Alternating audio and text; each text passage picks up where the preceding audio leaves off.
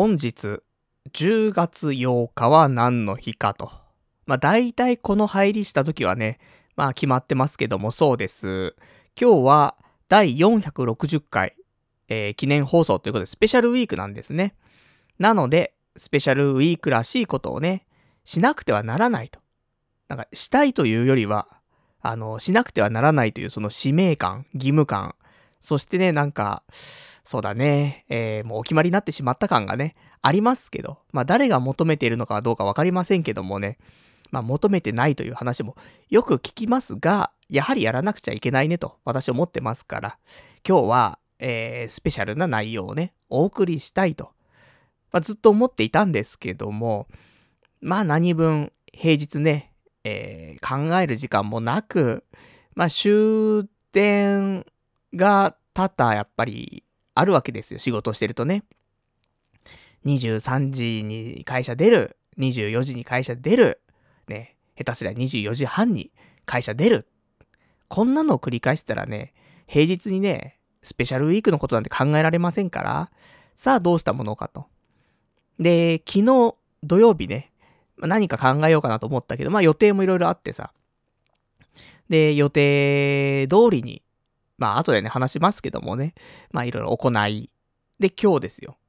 今日、もう当日だけどもね、ラジオの、まあスペシャルウィークらしいことを何かしなくちゃと思ったんだけども、まあ起きたら、起きたら気づいたら何時でしたかまあ15時ぐらいになってましたかね。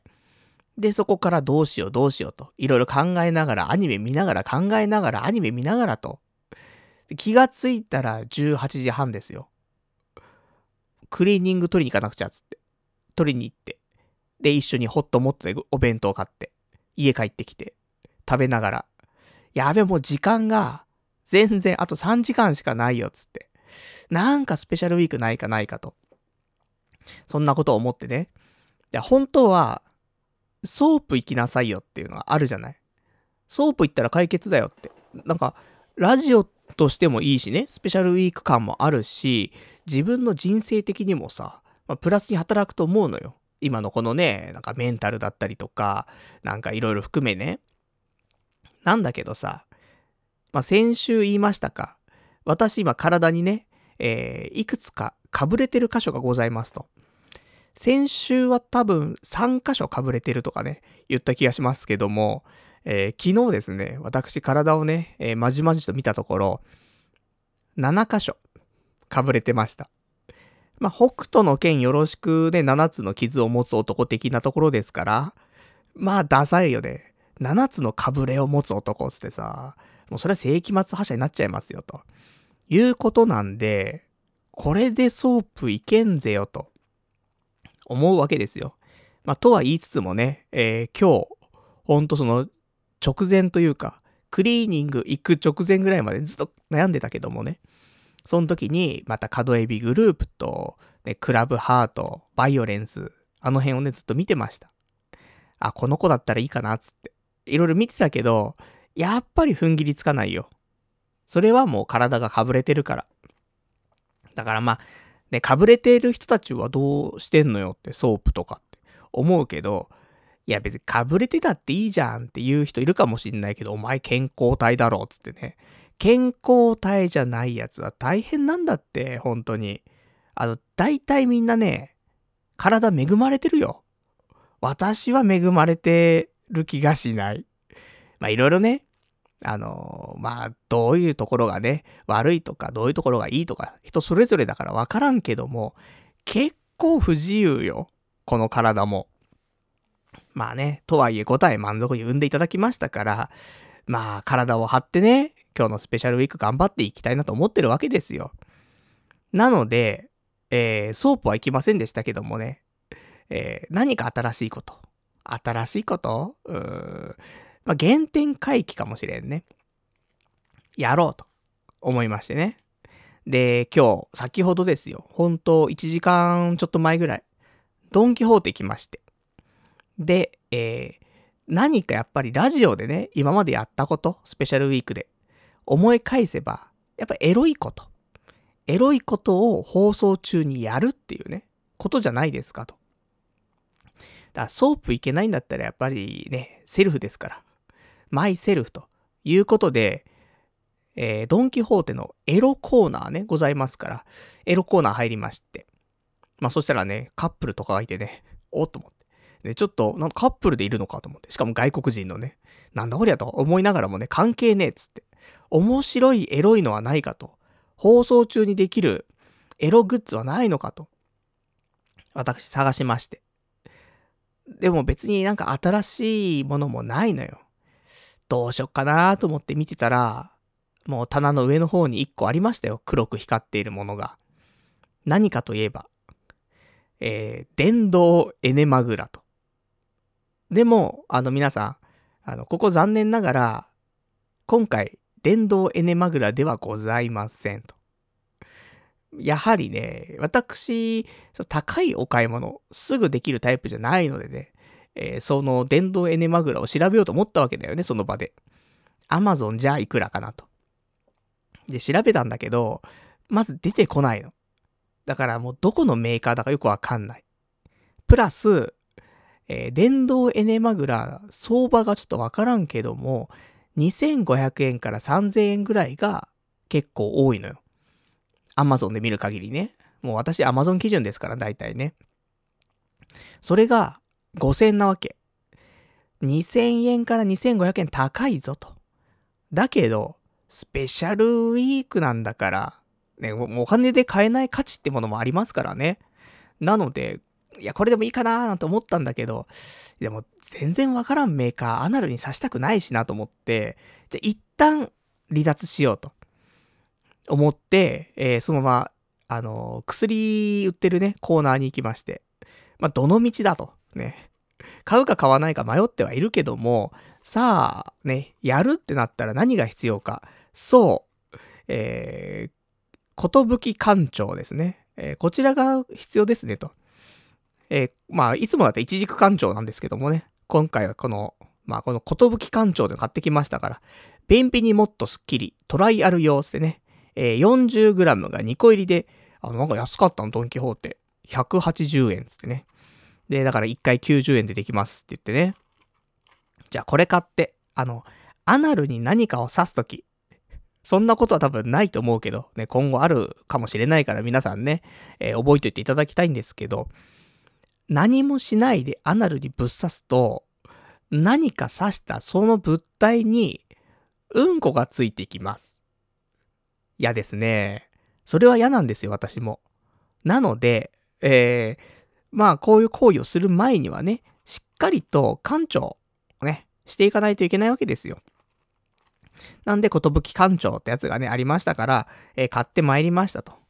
さあ、じゃあね、これを片手に、またアダルトコーナー行きますよ。で、もう一回ね、どうしようかなとか思って、エネマグラ。どうかななんて思ったんだけど。でもやっぱり違うなと思って、あの、せっかく買うんだったら、これが良くないんだよ、いつもね。納得いくものが欲しいってなっちゃう。だからね、今回の企画って十分使えばいいじゃんと思うんだけど、すいませんと。いうことで、えー、その場では買いません。ことぶき館長だけを買ってきました。そして、えー、先ほど9時過ぎたぐらいですかね、21時過ぎぐらいに、えー、こちら、館長、パッケージをね、えー、開けまして、アナルにぶっ刺しましたよ。一応ね、ぶっ刺しとかないといけないからさ。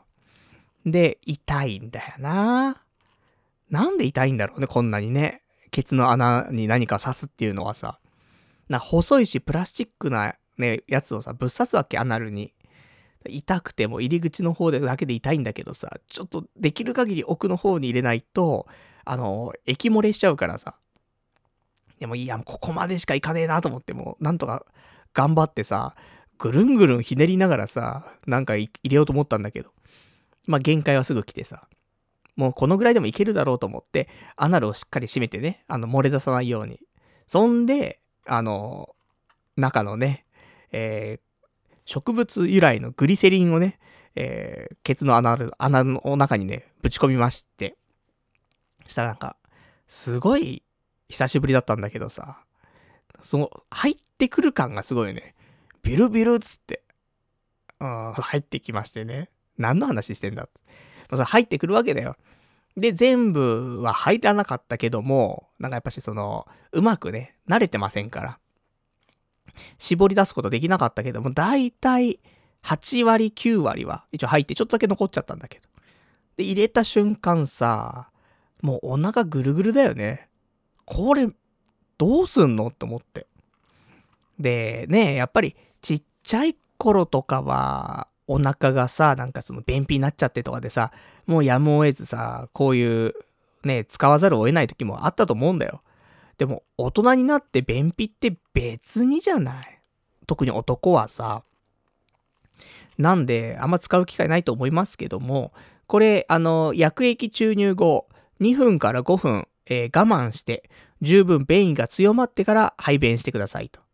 いうことですよ。2分が限界だったね。お腹痛くて痛くて。で、そんでさ、あの、ブリッとさ、出してさ。でも、これね、やった方がいいわ、定期的にって。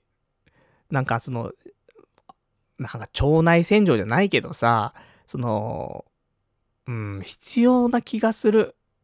いつも汚い感じになってんじゃない？腹の中なんてさ。だからこういうのでね、少しね、あの、定期的になんかスッキリするっていうのはね、ああ、いいことだなぁなんて思って。これからエロい、エロいことをしようとしてるのにね、なんか、あ、体にいいじゃんと思ったりとかして。で、そんなわけで、準備は万端ですよ。じゃあ今日、どうするのっていうね、ことなんですが、えー、こちら、ね、一応そのお便りをね、前にいただいてましたよ。ラジオネーム、えー、パルのアナルさん。なんだ最近のぬるいラジオは。次のスペシャルウィークは初心に帰って、ケツにエネマグラとベイプぶち込みながら放送しろ。最後に、童貞ネットは僕の生きがいですっていうね、えー、いただいております。ありがとうございます。まあ、こちら7月にいただいたね、えー、お便りではあるんですけども、まあ、エネマグラ、こうやって要望してくれる人いるんであれば、入れようと。そんなことを思いまして、で、えー、電動ではないものですけども、過去、ね、スペシャルウィークに使いましたエネマグラ。あの、まだ部屋に転がってましたからね。こいつを今日は使って、ね、ぶち込みますよ。もうあの頃の俺のアナルとは違いますから、もう入るでしょ。もう、チュルンと、チュルンチュルンと入ると思いますんでね。前やった時って、いつだかもう忘れましたけど、本当7年前、8年前の話じゃないですか？なのでね、えー、そこから私がどう進化したのかというのをお見せしたいですし、えー、今回ちゃんとね、あのー、考えてますから。まあ、ちゃんとね、館長してますからね。前とは少し違う気もするし、あのー、コンドームもあります。な結局、アナルに直差しすると、抜いた後これ、エネマグラ白いのね。白いのに色がつくんだよね。嫌じゃん。汚すぎるじゃん。なので、えー、このね、白い、なんかこの、すごくマットなね、素材の、このエネマグラには、えー、しっかりと、えー、このコンドームをつけてあげましょうよと。とうとう俺のアナルにもゴムが、ね、ぶち込まれますということではあるんですが、やだね、ほんとね。あの、私、来月、37歳です。もうやだよ。こんな人のおもちゃになるみたいな、そんな人生嫌ですけどもね。これはもうね、あの、スペシャルウィークに面白いことが考えられなかったね。俺が悪いですから。罰ですからね、これはね。なので、えー、今日は、第630回 ?630 回？そんな言ってる？もう、ちょっと調べてもいいですか？うーん、そんな言ってないよ。460回だどっから出てきたんですか？460回のこのスペシャルウィークは、ね、久しぶりのアナルにエネマグラぶっ刺しスペシャル。こちらをね、行っていきたいと思いますんでね、よかったら最後までね、2時間程度やっていきたいと思いますんでね、えー、聞いていただけたら嬉しいなと思います。それでは、やっていきたいと思います。童貞ネット、アットネトラジー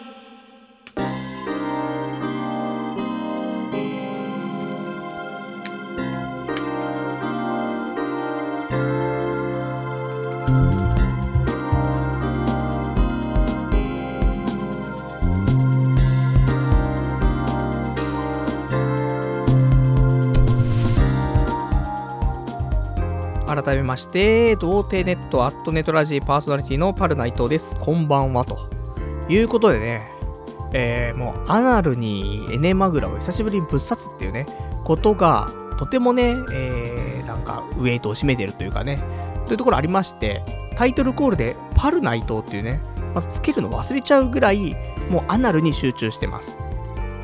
嘘です。もう全然そんなんじゃないんだけど。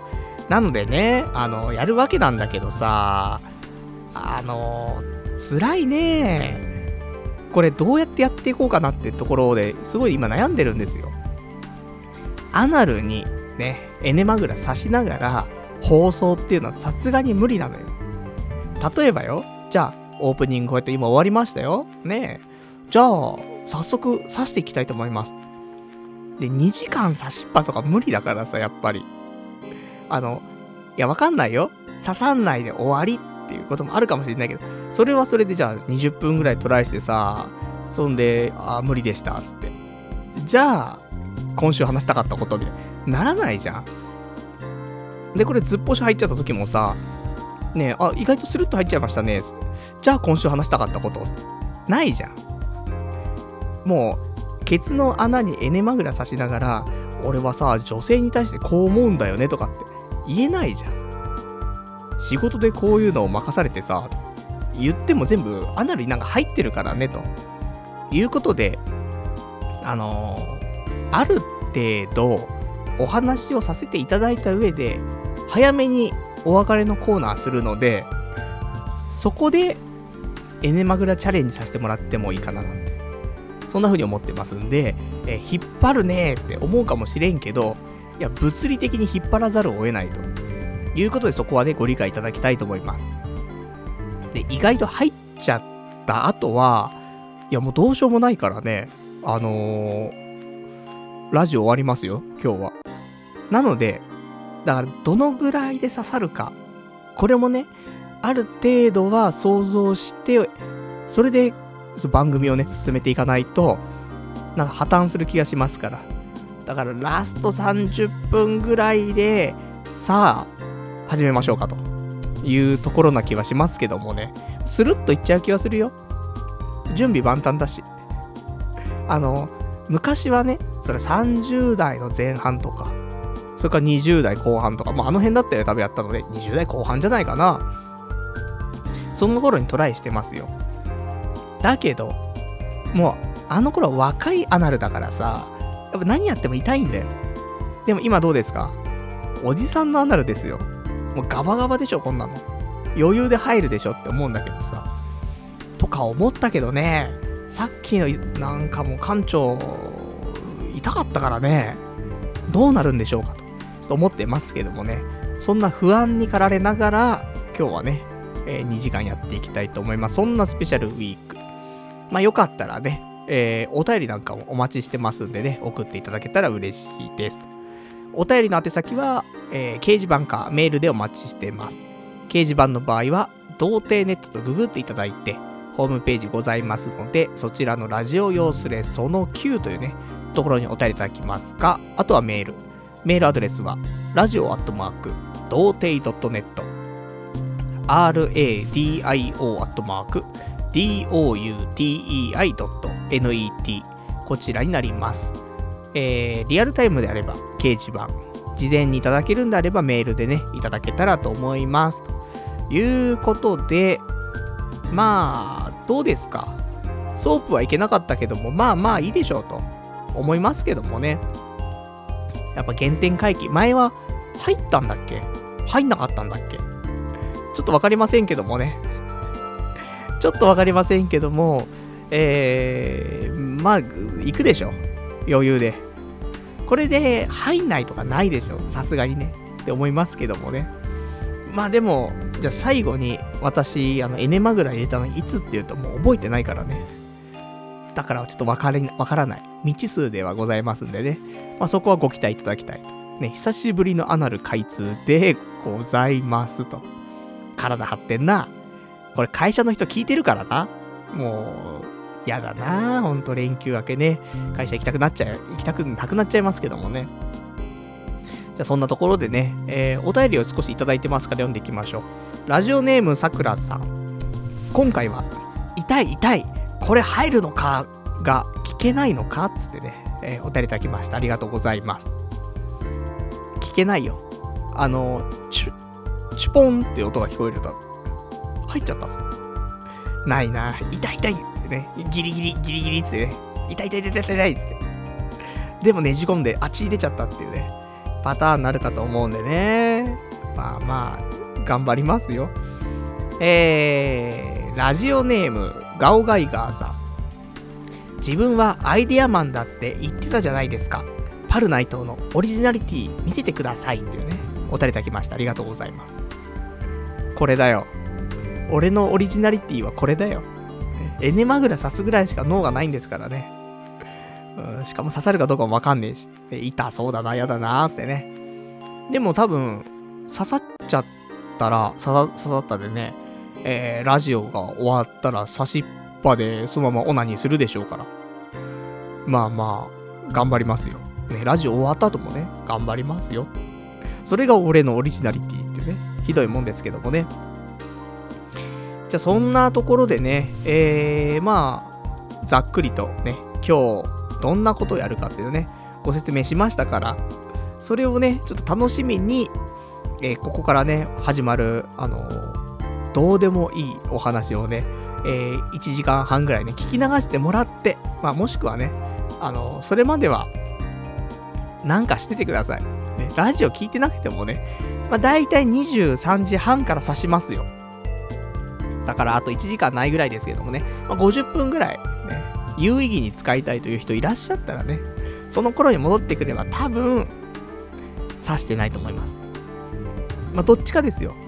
あれ今日結局パル刺さなかったなぁ。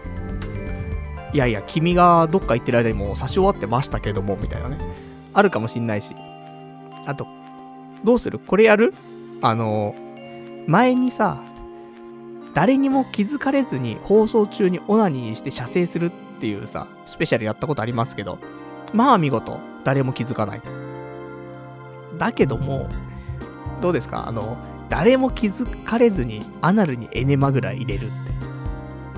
無理だな。うめき声がしてくるからね。う、うーっつって。痛い、痛いっつってね。それはバレちゃうんだけどさ。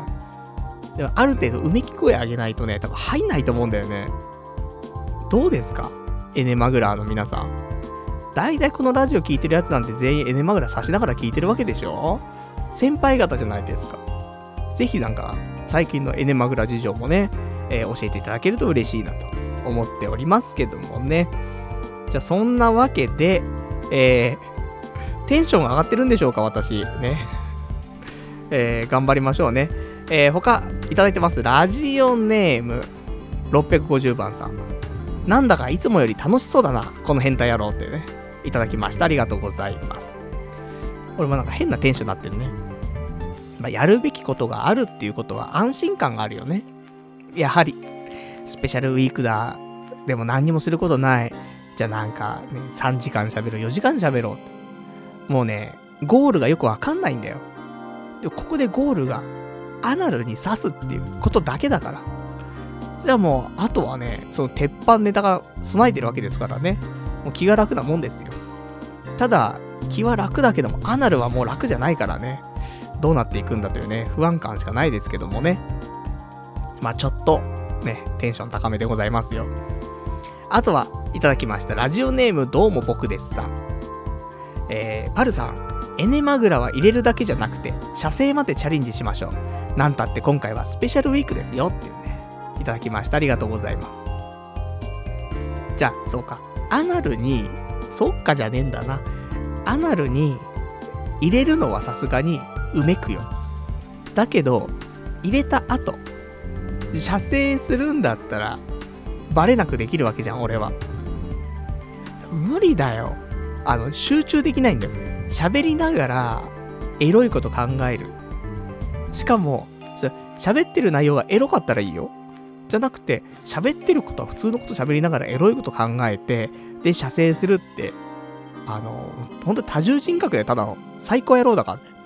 いや、ちょっと難しいなとは思うんだけどもね。あの、2、3こすりはちょっとしてみますよ。あのね、エネマグラってやっぱり挿入すると、前立腺が刺激されるから、どうしてもチンコ立っちゃうんだよね。これ物理的な問題で。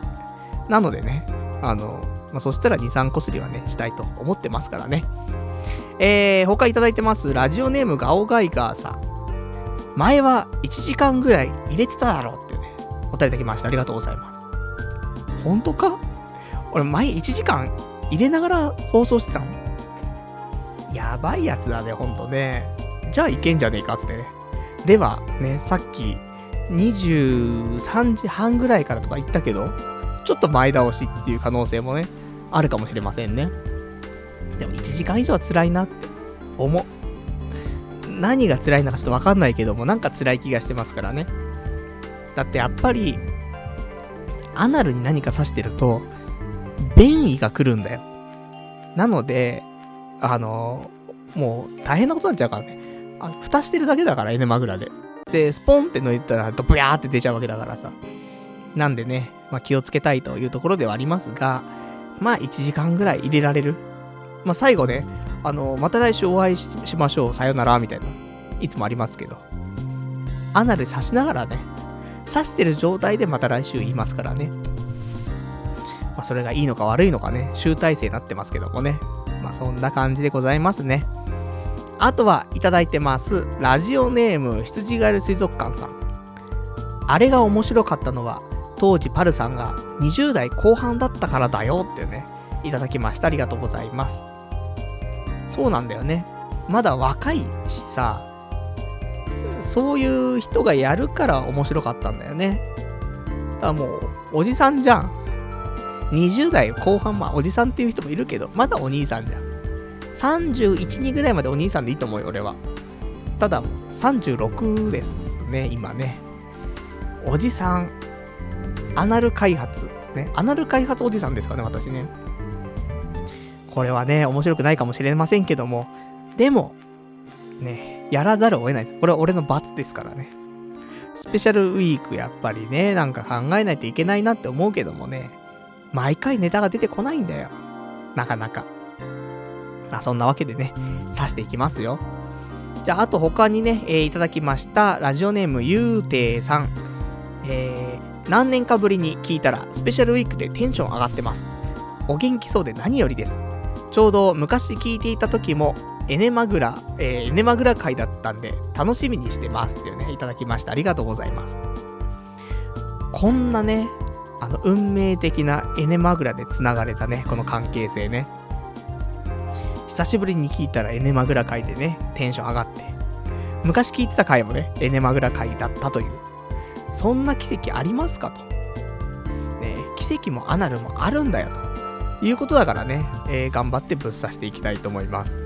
今日はもう全部これですよ。お便り読んだ後はね、あじゃあ今日はね、えー、頑張ってぶっ刺していきたいと思います。で、次のお便り行くっていう。まあ、この流れはね、決まってますから、まあ、何を言われてもね、そういう開始になってしまうんですけども。あとは、えー、あとはいただいてます。えー、さくらさん。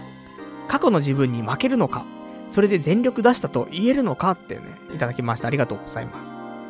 やっぱね、全力出してないとダメですから、人間は。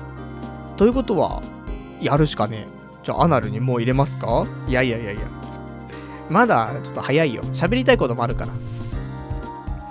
アナル入れながらね、俺この後どんな話するかっていうと、あの、すごくね、感動した話とかするの。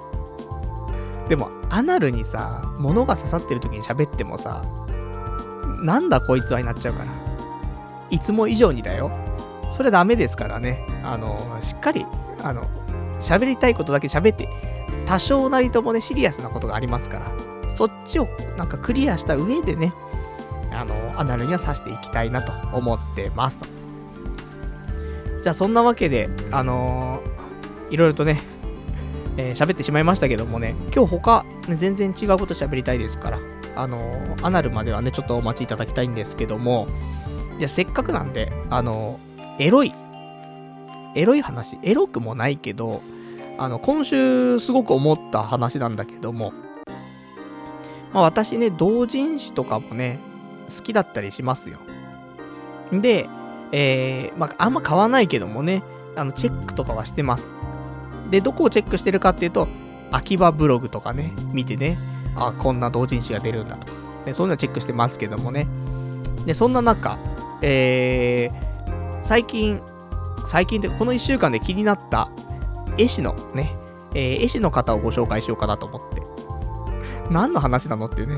えー、いいんです。そんなのはね。ただ俺が言いたいだけだから。今日紹介する絵師様はお二人です。えー、なんか、いつもやってるコーナーのように言ってますけどもね。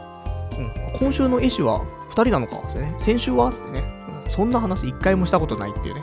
ところでございますが、えー、今週のおすすめ絵師さんは、サークル、えー、ちびっこキングダムの、えー、ケコチャ氏でございます。あの、なんかエロかったんだよね。まあそんなわけでね、えー、ちびっこキングダムのね、ケコチャ氏の絵をね、まあ後で調べていただきたいなと思ってますけどもね。で、その他、えー、もう一方ご紹介したいなと思って。で、こちらはね、えー、ツイッターでたまたまね、見つけたあの方なんですけども、多分、そのフォロワーの方がね、えー、リツイートしてて、ね、見つけたってところなんですが、えー、こちら、絵師の、絵師の方はね、三角錐先生でございます。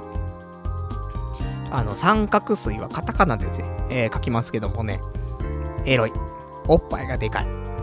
で、綺麗なね、絵がやっぱりね、すごくね、ぬ、色の塗り方とかもすごい綺麗でね。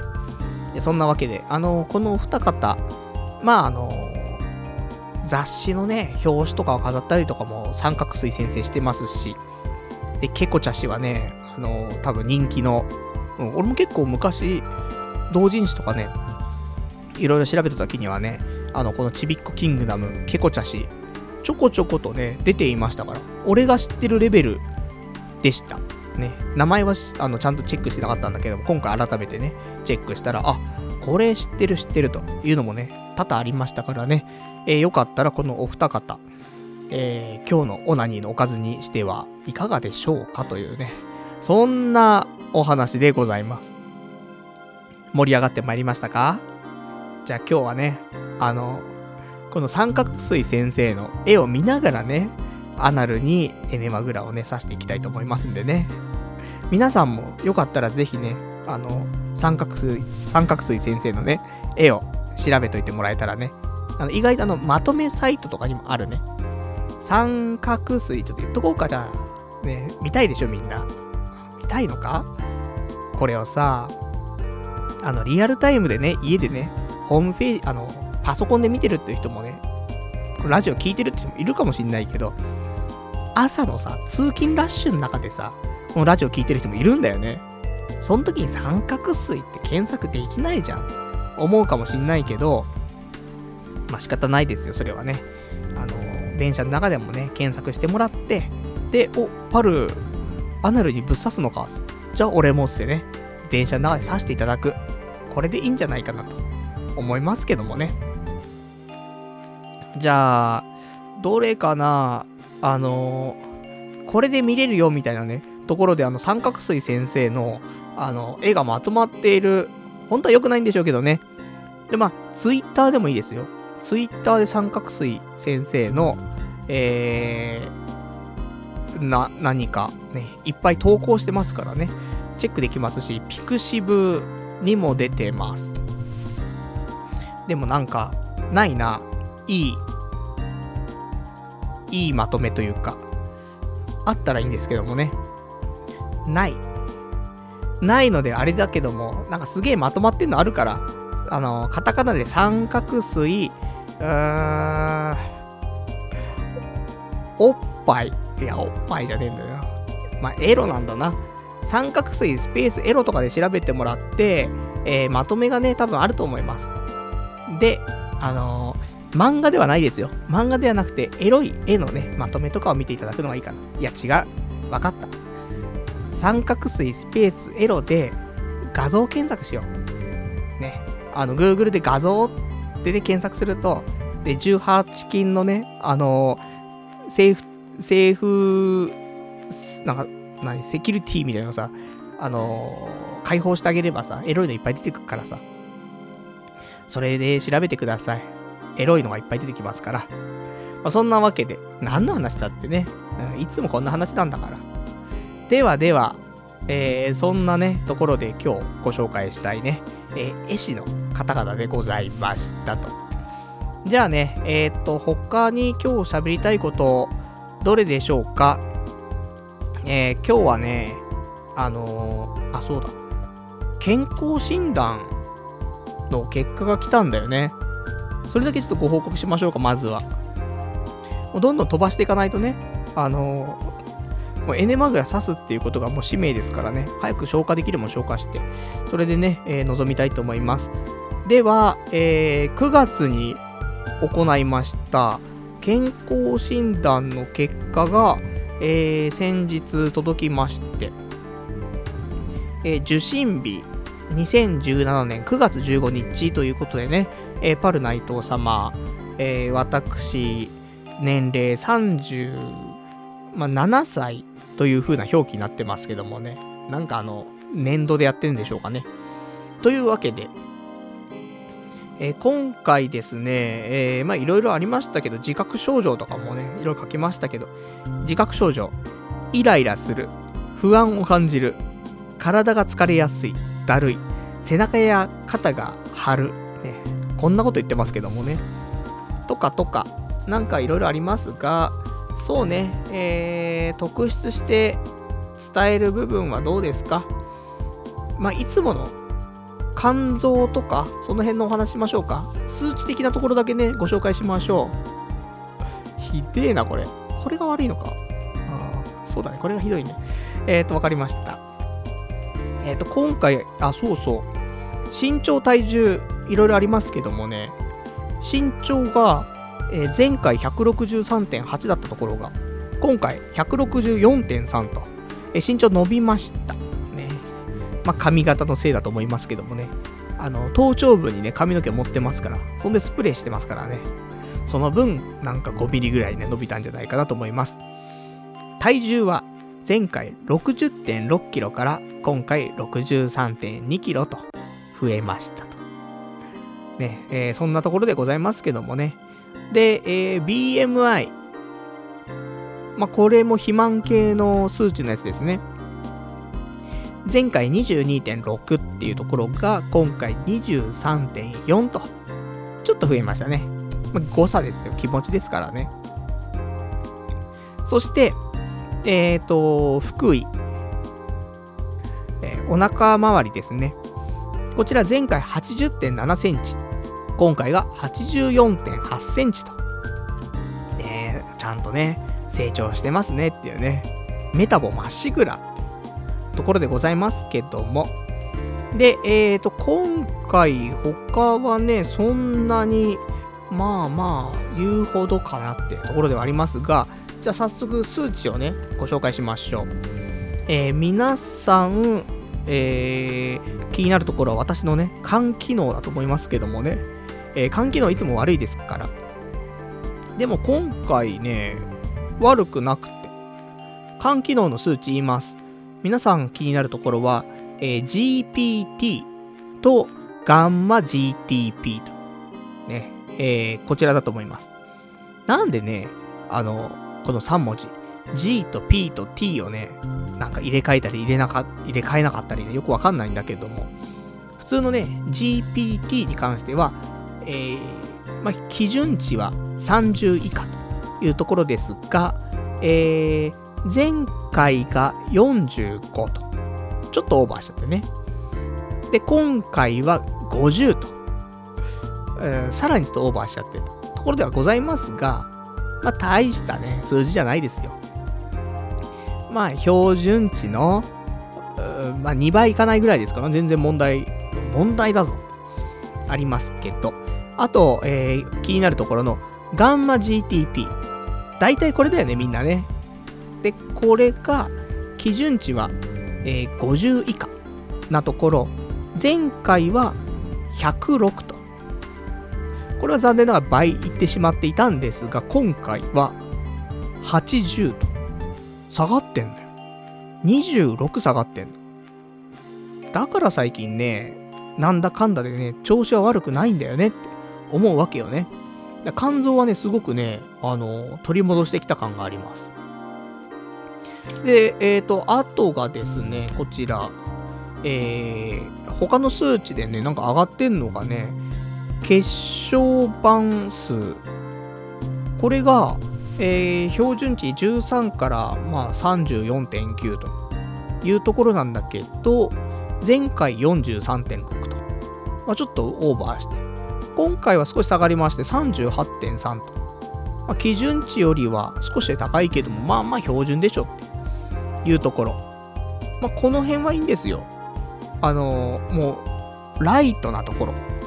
で、今回のメインがですね、こちらになっておりますが、えー、脂質。ね、あのー、脂肪的なもんですね。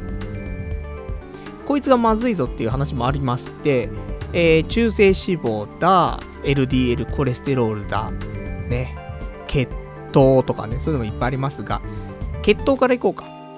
えー、血糖値とかね、ああいうやつですね。あの、まあ、血液の中に糖がね、溶け出しちゃってるよ、みたいなところだけども、え基準値60から99。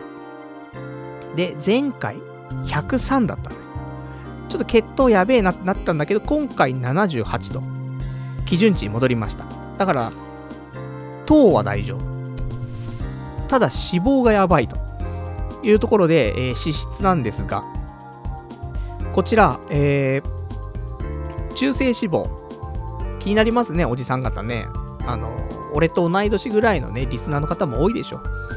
ね、そんな中ね、えー、自分はどうかな？パルナイトはどうかな？みんなどうなんだろうってね、気になるところあると思いますけどもね、ここで、えー、中性脂肪を発表したいと思います。基準値30から149と。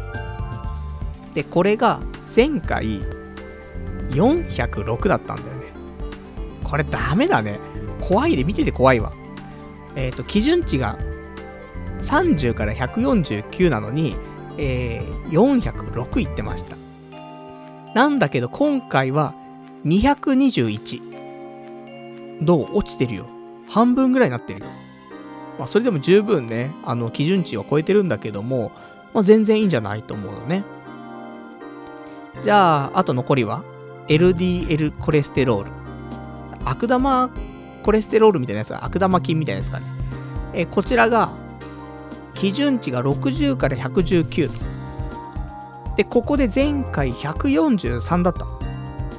今回は163と、上がってしまいました。20上がってしまいましたね。なので、まあ脂質はね、まあ、全体的に高い状態を維持しておりますが、まあまあ、いいんじゃないですかと、私は思ってますから、まあ、そんなわけで、えっ、ー、と、機能別判定というの項目がちょっとありますね。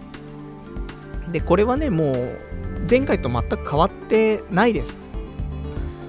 大体、まあ A ですけども、えー、血液一般ってところが B です。で、肝機能が C です。脂質がいいです。ね。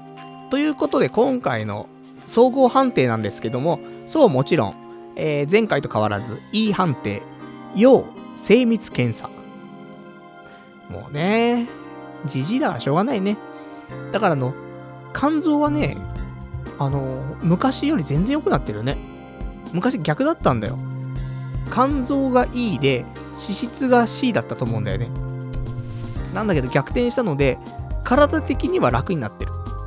だけど、見た目的にはひどくなってるっていうね、ところではございますが、でそんなわけで、あのー、脂質代謝異常と、肝機能異常と書いてありますけどもね、異常か？うん、そうか、うん、そうなんだろうな。まあ、どうでもね、結局、あの、病院行ってもね、これ行った方がいいんだよ、本当はね。行った方がいいんだけど、前にね、あの、要精密検査の時に言ったけど、結局はもう生活習慣変えてさ、ご飯もさ、ちゃんと考えて、で、食べる時間考えて、早く寝て、運動してって。これなのよ。いつもやりたいなと思ってやれてないこと。これをやんなさいよって言われるだけだからさ、なんともね、言えないところでありますけどもね、まあそんなね、えー、まあ健康診断の結果というところでね、まあ皆さんも、あのー、こういうの気をつけないといけないですからね、日々の、まあ生活の見直しね、してさ、あの、言っても、俺悪いよ結構ね。だけど、俺より悪い人、それで放置しちゃってる人、これはさすがに良くない。俺より良かったらね、もういいと思うよ。まあ最悪ね、なんとかなるでしょ。でも俺より悪かったのに放置してる人いたら、それダメだから。あの、俺がね、LINE ですからね。なので、そんな人はね、あの、ちゃんと健康診断の結果ね、踏まえて、病院にね、行っていただきたいなと、そう思っておりますんでね、お気をつけいただきたいというところでございますと。えー、そんなね、そんなお話でございますけどもね、えー、まあまあ、こんなもんですよ。じじいになったらこんなになっちゃうから、体なんてね。まあ、そんなご報告でございましたけども、他の今週のお話、そうね、えー、モンストの話しようか。パルのね、口からモンストなんていう言葉が出るなんて、ね、思ってもみなかったぞという人も多いと思いますがね、あいつはパズドラだろ。いやいやと。私、モンストもね、たまに起動しますよ。で、いつ起動するのっていうと、うーん、気になるコラボが来た時だけ起動して、で、その時に溜まってるね、なんかあの、玉っころをね、集めて、んで、えー、何回か回して終わりというところなんだけども、今回なんで起動したかというと、モンスト4周年っていうね、えー、記念的なところと、あともう一つ、エヴァンゲリオンコラボが帰ってきたんだよね。なので、またね、エヴァだから頑張んなくちゃなと思って。で、起動しましたが、えー、いろいろね、過去に撮っていたね、モンスターとかもいるわけだよ。で、それをちゃんと見直したら、意外と、なんか、今、かなり使えるぞって言われてるようなキャラも結構いたっぽくてさ。だからちょっとね、ちゃんと進化させて。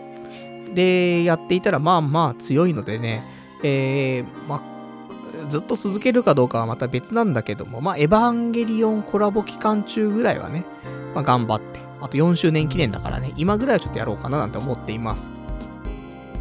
で、今使っているキャラなんだけども、せっかくなんでね、えー、この3キャラを、まあメインというか、にしてますけども、あの、あれとかいるよ。坂本龍馬とか、ね、いますけどね、あんま使ってないです、今ね。あと、孫悟空。と、あと、エヴァンゲリオンのシンジ君ね。この3キャラをよく使っていたんだけども、まあ強いからね。なんだけど、えー、今回眠っていたキャラを掘り起こしました。えー、こちら。で、ちゃんと進化もさせました。えー、一つ目。天国へ導く神の光、ウリエル。ウリエルか、これ。うん、漢字がウルエルって書いてあるけど、ウリエルなんだろうな。ね、俺のメモ帳当てになりませんからね。で、あともう一キャラ。えー、新規先行カムイ。まあ、ロボットみたいなやつだね。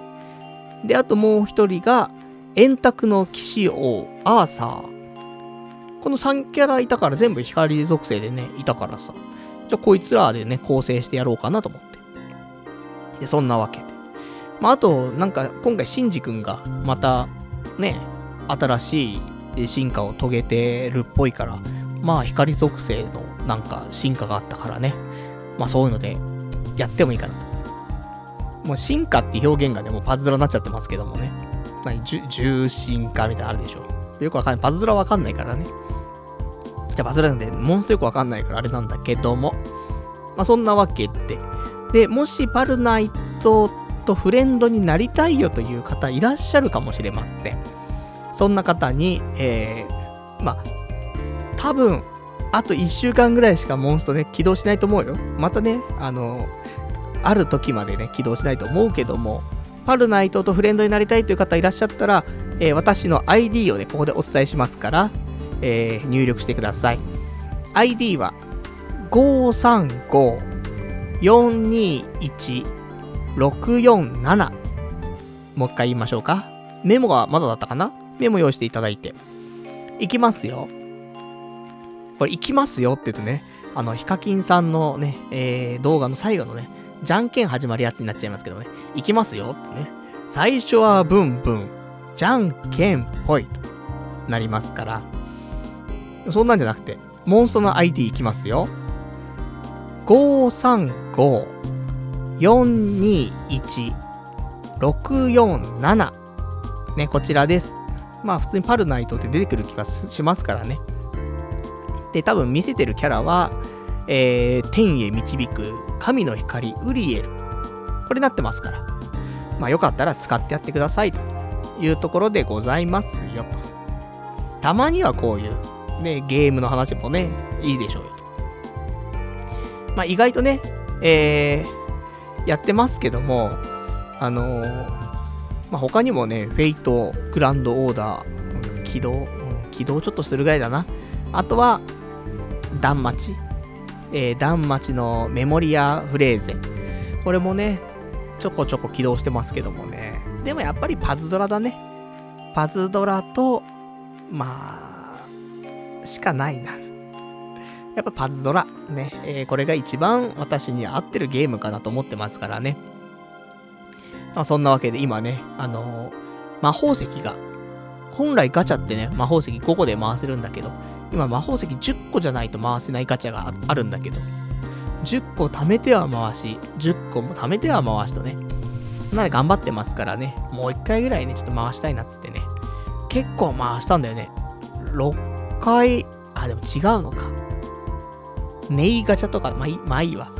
うん、結構頑張ってるぜって話よ。まあよかったらね、パズドラ、みんなでやりましょうよ。ということでね、えー、まあやらなくてもね、頑張って私一人でやっていきますけどもね、っていうところでございますよ。でもすごい人いいんだよ。あの、もう聞いてるかどうかはわからないけども、リスナーの方で、もうランクが1000近い人とか、やべえな、つって。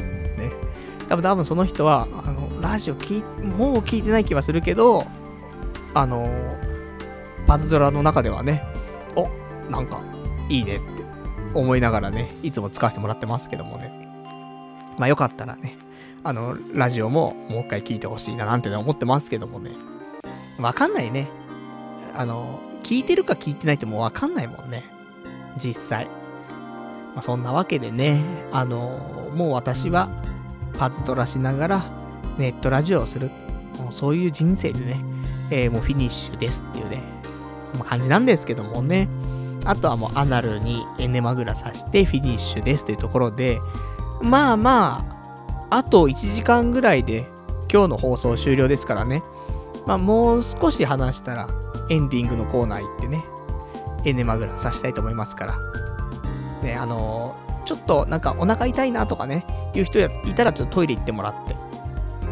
で、あの、あと今、アナルの中に館長さして、もうお腹ぐるぐるなんですけどって人いたらね、そんな人もトイレ行っといてもらって、で、あのあとまあ15分後ぐらいにみんなで集まって、さあじゃあ全員でね、アナルにぶち込んでいきましょうというね、そういう合同企画をね、やっていきたいと思いますから。よくね、なんか、あるじゃない。まあ、フラッシュモブとかさ、みんなで同じことして、みんなを驚かせようみたいなさ。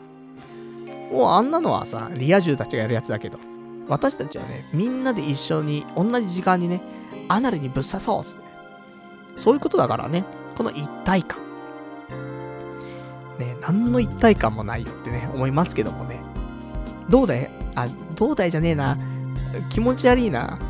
想像したんだけどさ、オフ会でさ、みんなでエネマグラ刺すオフ会とかさ、って今言おうと思ったんだけどさ、ホテルの一室に男が10人ぐらい集まってさ、みんながみんな、アナルにエネマグラを刺すっていうね。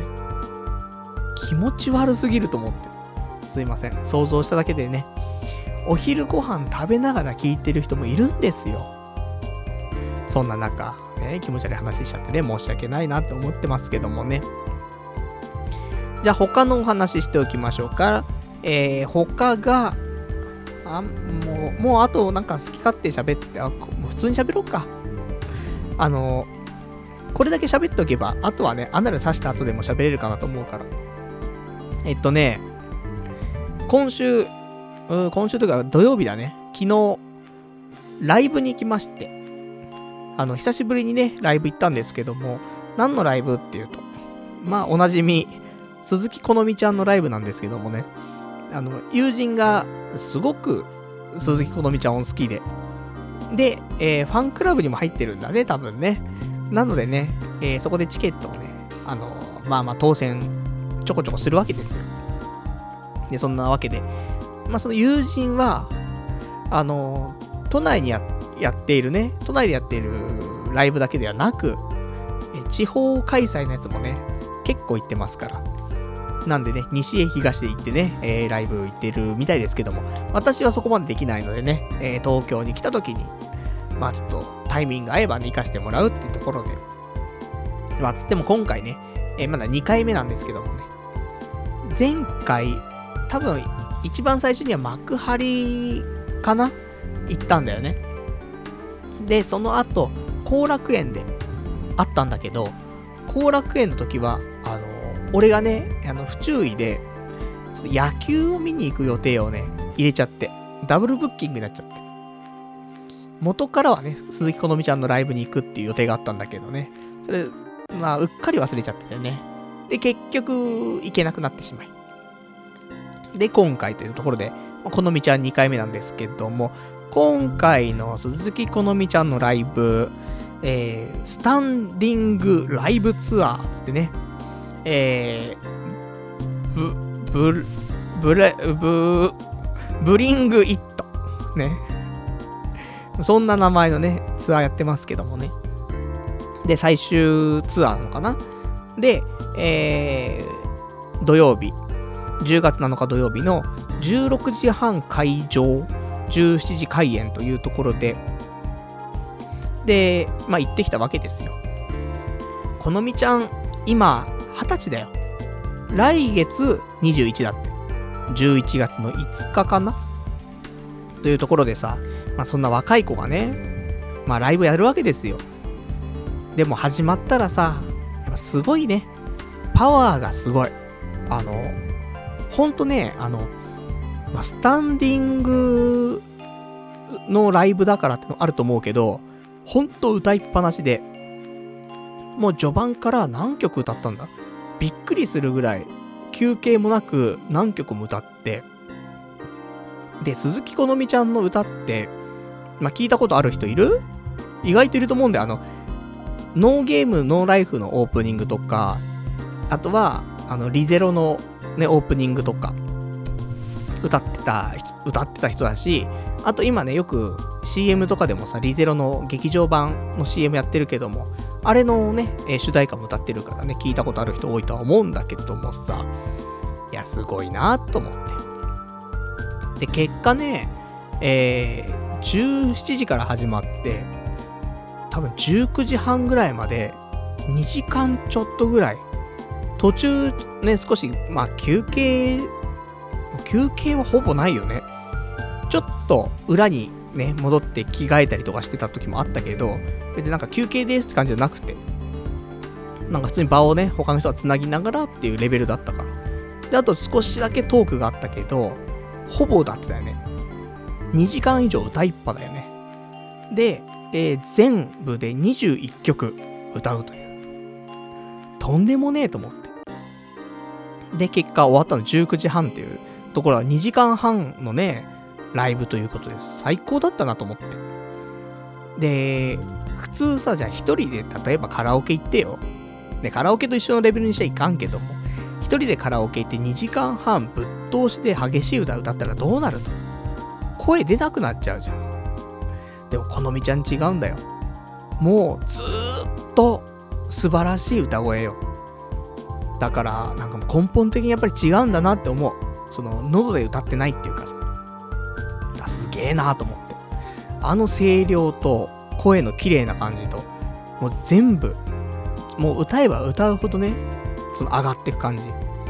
恐ろしいなと思って。これが二十歳ってね。まあそんな感じのね、このみちゃんだったんだけども、私ちょっとあの、最近疲れてるからさ、あの、ちょっとしたことでね、涙腺が弱いというかさ、すぐ、なんかうるっとね、しちゃったりするんだけど、情緒不安定だからね。なんでさ、なんか、このみちゃんの曲もいいんだけど、歌詞がね、歌詞が意外と良くてさ、で、それにちょっと感動しちゃって。まあ、このみちゃんが書いていない歌詞なこともすごい多いんだけど、まあ、ほぼ書いてないと思うんだけど、まあね、ものによっては書いてるんだけども、あの、やはりでもその歌詞をね、やっぱり噛み締めながら歌ってるんだよね、このみちゃんも。自分に置き換えてさ。だそうするとね、俺もね、グッときちゃってさ、いいなーっつって。頑張んなきゃなと思って。で、ね、すごく、なんか、聞きながらさ、元気をもらって、勇気をもらってさ、で、頑張らなきゃ、頑張らなきゃってさ、思い直してさ、やるぞと。人生頑張るぞって。って思ってる中で、その、ノーゲーム、ノーライフのね、主題歌、This Game? 合ってんのかな？うん、そんなのあるでしょ？あれってあの、イントロがピアノから始まるんだよね。ピアノのさ、すごいいい旋律が流れんの。ぐっときちゃってさ、切なくなっちゃって少し。またね、うるっときちゃって。泣きはしないんだけども、なんか歌詞とかね、そういうちょっと曲とか、いいなって。なんかおじさんもね、涙もろくなっちゃったなって思いながら。で、そんなん聞いてたらさ、またその後もさ、またすごいいい曲歌ってさ、なんか言ってるのはね、なんかやっぱ自分らしく生きなよっていうことなんだよね。自分を信じて自分らしくいいと思ったことを、なんか、うん、それを疑わないで進んでいこうよみたいな。そうだよな、と思って。あの、あれですよ、心谷仁之助先生も同じこと言ってるかもしれないけどもね。まあでも、結局そういうことだなと思って。ホリエモンとかもそういうこと言ってますけど、結局でもそういうことだなと思って。ね、ホリエモンと、あの、鈴木好美ちゃんはね、もうイコールになっちゃってますけども。あ、結局、あの、このラジオをさ、やるわけじゃん。で、ラジオと仕事の両立をしながらね、で、毎週毎週やってるけども、面白いのかなとか、どうなんだろうなとか思いながらやるわけなんだけどさ。でね、あの、これ面白いだろうと思って話したことがね、すごい大バッシング食らったりとかさ、するけど、だからやっぱ違ったのかなとか、いろいろある。けど、もちろん、ね、あのー、みんなから喜んでもらえたらそれはとてもいいんだけどね、面白い、共感できた、ね、いろいろあると思うけど。でもそれ以上にやっぱり自分が面白いと思ったことをさ、信じて、それを貫いてやっぱしやって、その上でみんなが面白いって言ってくれたらそれが一番いいわけだからさ。だからなんか人の顔色伺ってやるんじゃなくて、本当になんか心の中からね、湧き出たものってやつをさ、大切にして、自分を信じてね、自分らしくやっていきたいなって。そんなことをすごく思ったわけよ。すごく感動したわけ。だそんなわけでね、俺は今日は本当にもう自分らしく、自分を信じて、アナルにエネマグラ刺しますけど、これが、俺が面白いと思ってることだからね、やらざるを得ないんだけどさ、自分を信じてやりますよ。ね。アナルと、あとこのね、ローション信じてね、頑張って刺しますけどもね、ごめんね、このみちゃん。二十歳の女の子のね、曲にすごく感動したっつった、その流れでアナルにね、エネマグラ刺しちゃうおじさんでごめんね。ほんと申し訳ないなと思ってますけどもね。まあ、しょうがないよ。それがね、俺らしさなんだからね。まあ、そんなわけでやっていきますけどもね。あのー、よかったら、鈴木好美ちゃん、あのー、結構、あれからどうだろうね。うーん、俺が前に行ったところから CD2 枚ぐらい出してるし、そこも全部アニメタイアップ出してるし。で、最新が、その、ノーゲームのノーライフの劇場版の曲なのかな。まあいい曲なんでね、聴いていただきたいなと思いますし、これは多分もう発表出てると思うけども、えー、今度、鈴木好美ちゃんのベストアルバムが出ます。これ聞くといいよね。その、鈴木好美ちゃんのその10代、このすごく走り抜けてきたね、その10代の頃の曲が全部詰まってると。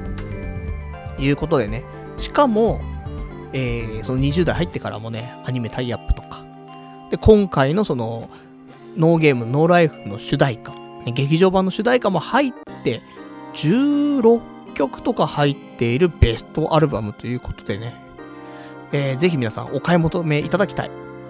私は、ツタヤでレンタルしますってね。非国民かつてね。しょうがないだろう。俺、あの、CD 買う文化ないんだからさ。ね、シングルだったらまだね、あの、iTunes ストアとかで買うけどさ、もうアルバムとか買わないですから、私。昔のルナシーのね、ベストアルバムみたいな、そんなんしか買ってませんからね。すいません。言い過ぎました。えー、ルアージュとか買ってましたよ。ルアージュとあと黒夢買ってましたからね。とかね、いろいろありますけどもね。もうおじさんつって。しょうがねえだろ、おじさんなんだからつってね。まあ、実家帰ったらいっぱいね、CD あるんですけどもね。なんかいつからかね、買わなくなっちゃいましたけどもね。浜崎あゆみのファーストアルバム持ってるぞ、俺はね。普通に発売日買ってっからね。とか、そんなんどうでもいいですけどもね。えー、そんなわけで、えー、他、他にお話ししたいこともまあまあ多々ありますが、そろそろね、えー、時間も来ますから、じゃああといくつかね、えー、話したいことを話したら、お別れのコーナーに行き、30分ぐらいかけてアナルに刺していこうかな。やだな。今から嫌になっちゃってますけどもね、他のお話今日喋りたかったこと。いや、ほんと、なんか今後悔してんのよ。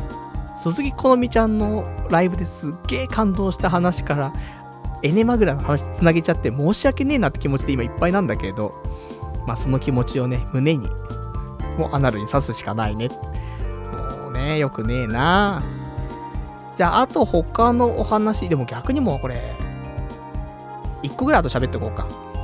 えーとね、ひどいな、ひどい話を最後に持ってこうね。えー、あとじゃあ、1個だけ。Amazon プライム。ね、あの、結構入ってる人いると思うんだけどさ、まあ、Amazon プライムビデオとかさ、あとミュージックとか、まあ、意外と結構あるのよね。で、俺もまだ活用はね、まあ、結構していて、プライムビデオだと、あの、見逃しのアニメとか、今期始まったやつとかも、まあ、見れたりするし、あと映画も結構あるのって、まあ、使えるんじゃないかしらと思うのよね。あと過去のアニメとかもすごい多いから、多分前にお話しした、この、ミスター味っ子とか、あの辺もあるんじゃないかなと。本当にね、あの、過去の名作とか、そういうのは、もういくらでもあるから。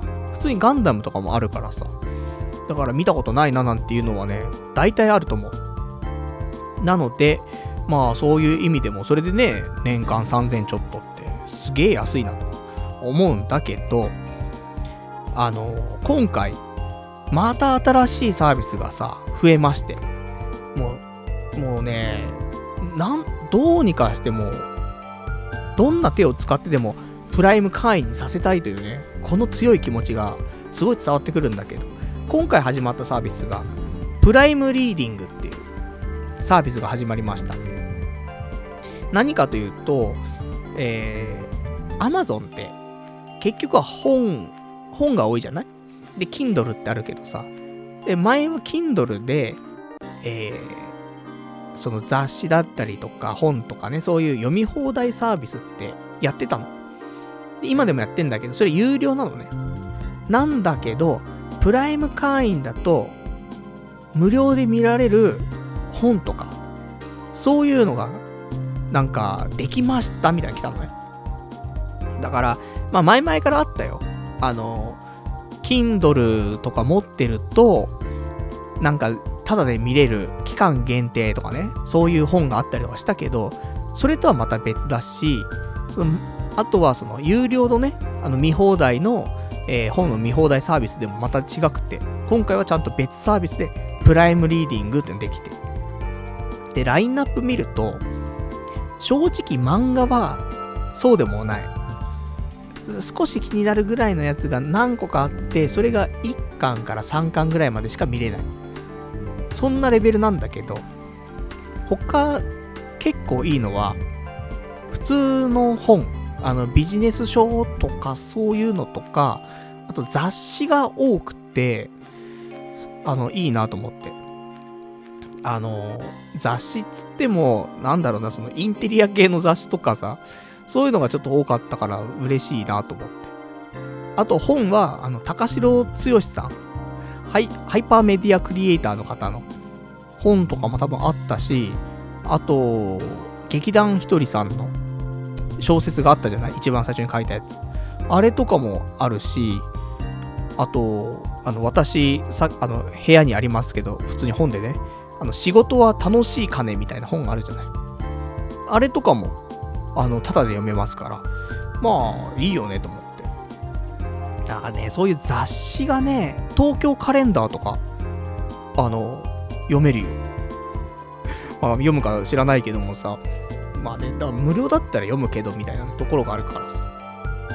まあ、そんなわけで、え素敵なサービスがね、始まりましたっていうことでね、まだプライム会員入ってない方はね、もう結構おすすめなんじゃないかしらとね、私思いますからね。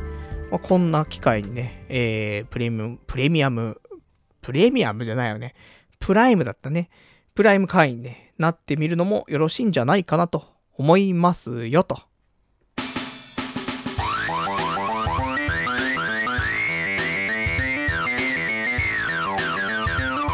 童貞ネットアットエドラジ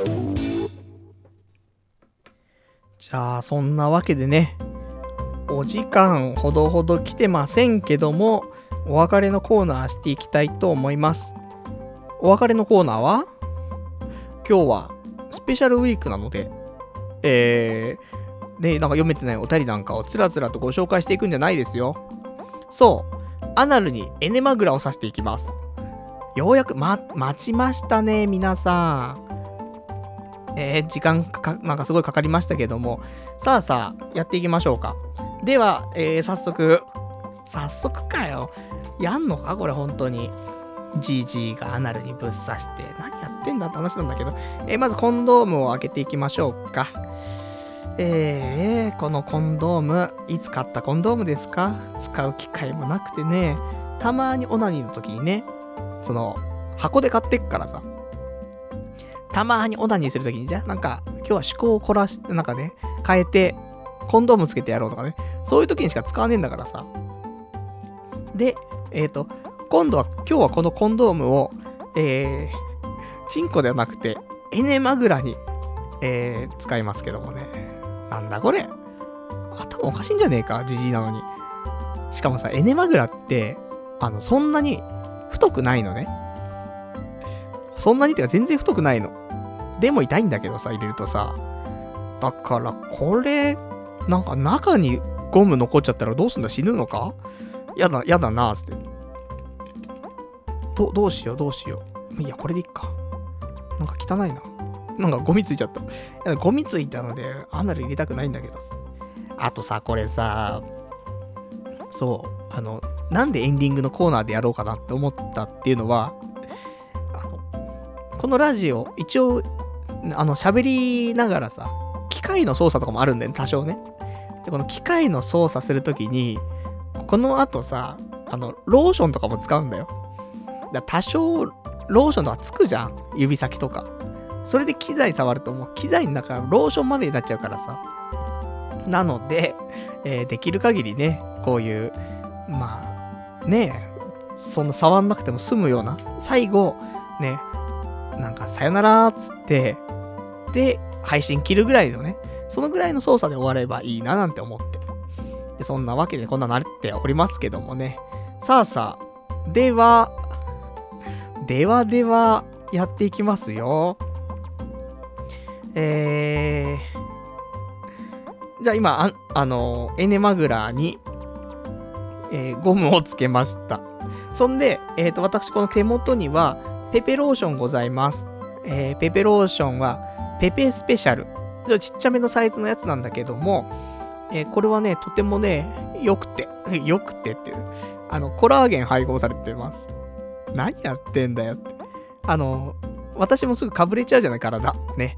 7つのかぶれを持つ男ですから、なるべくかぶれないように、えーいいローション使わないとなと思って、えーペペローションも、ね、プレ、プレミアムをね、もう Amazon、じゃあ、プレミアムじゃない、スペシャルだからね。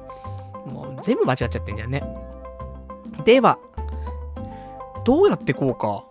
えっ、と、まず、パンツを脱い、あ、そうだね。じゃパンツは、あの、足に引っ掛けとこう。そんで、えっ、と、刺し終わったら、えっ、と、エネマグラ刺した状態でパンツは戻そう。何やってんだ。頭おかしいんじゃねえか、俺。しかもスペシャルウィークなんですよ。ソープもいけなかったね、この企画力なしおがさ、何するんだっつったら何をしないといけないわけですから。まあ、アナルぶち込むしかないっていうね。悲しいな。じじいになってこんなことになるとは思わなかったけども。で、えー、さあどうしていこうかなんだけど、どうしてきゃいいんだ？えっと、そっか、後ろから刺すんじゃなくて前から刺していくのか。いや、やだ、本当はさ、前回、その20代の頃やってた時ってさ、多分、あの、ベッドの上でやってたんだよ。で、なんかちょっとマイク遠かったんだけど、頑張ってやってたんだよね。なんだけど、今回多分椅子座りながらやるよ。だから、うわ、弾いちゃう、これ。何これ。あのさ、ローションをね、アナル直塗りじゃなくて、えっと、エネマグラの上にかぶせた、その、コンドームにローションをつけようと思ったの。そしたらさ、ゴムがさ、ローションを弾く弾く。全然つかねえんだけどと思ってね。今なんか下の方に垂れたね、ローションをね、えーうまく使ってますけど、これでもう大丈夫でしょ。さあ、入れていきますか。えまさかじじいがこんなことするとは思わないだろう。その辺のお笑い芸人だってこんなことしないぞ。本当にね。えーまあまあ頑張るしかないんですけどもね。では、えっ、と、刺しますけど、イメージとしてはどうかなあれかなあの、エロビデオでさ、自転車のサドルがバイブになってるやつあんじゃん。あんな感じかなあの、今座ってる椅子があるんだけど、そこに垂直に、えー立てて、エネマグラを。そこに俺が座るって感じ。もうや、やりにきいな、なんかすげえ。どうしよう。ちょっと声張ればいいか。マイクから離れようか、少しね。ちょっとマイクを離して、で、えー、やっていきますけどもね。これいけんのか？またこんな感じになって、いけんのかとか、いてえとかそんなになっちゃう。うー、またうーとか言ってる。くそ、なんでこんなことやってんだ、俺は。うわ、これ入んねえぞ。はい、やったね、これ。やだよ、なんだよ、これ。バカかよ。あ、入んねえぞ、こんなの。嘘だろ？しかもさ、いつもとちげえ感覚だよね。その、ゴムが、ゴムが迷惑だな。俺のさ、何やってんだよ。バカかよ。あの、血毛が多少あんのよ、私ね。で、血毛があるから、あの、ゴムがですね、ゴムと血毛でちょっと引っ張られる感がありますね。これはいけませんね。そしてアナル入んねえぞ、これ。これ入んのか、これ？痛くはないんだよ。でも怖いんだよ。処女かよ。うん、処女は痛えだろ、つって。俺もアナル処女じゃねえんだから、こうやって。いや、変な意味じゃないよ。男性とうんぬんじゃなくてさ。エネマグラは貫通したことあんだからさ。全然入んねえ。どうしよう、これ。これ入れんの？これマジで。うわ、や、くそ、やだな全然入んない。どうすんのこれ？これ、こん、いや、ですね。入んないぞ。え、どうやって入れんのこれ？ローションが足りない。そんな気がする。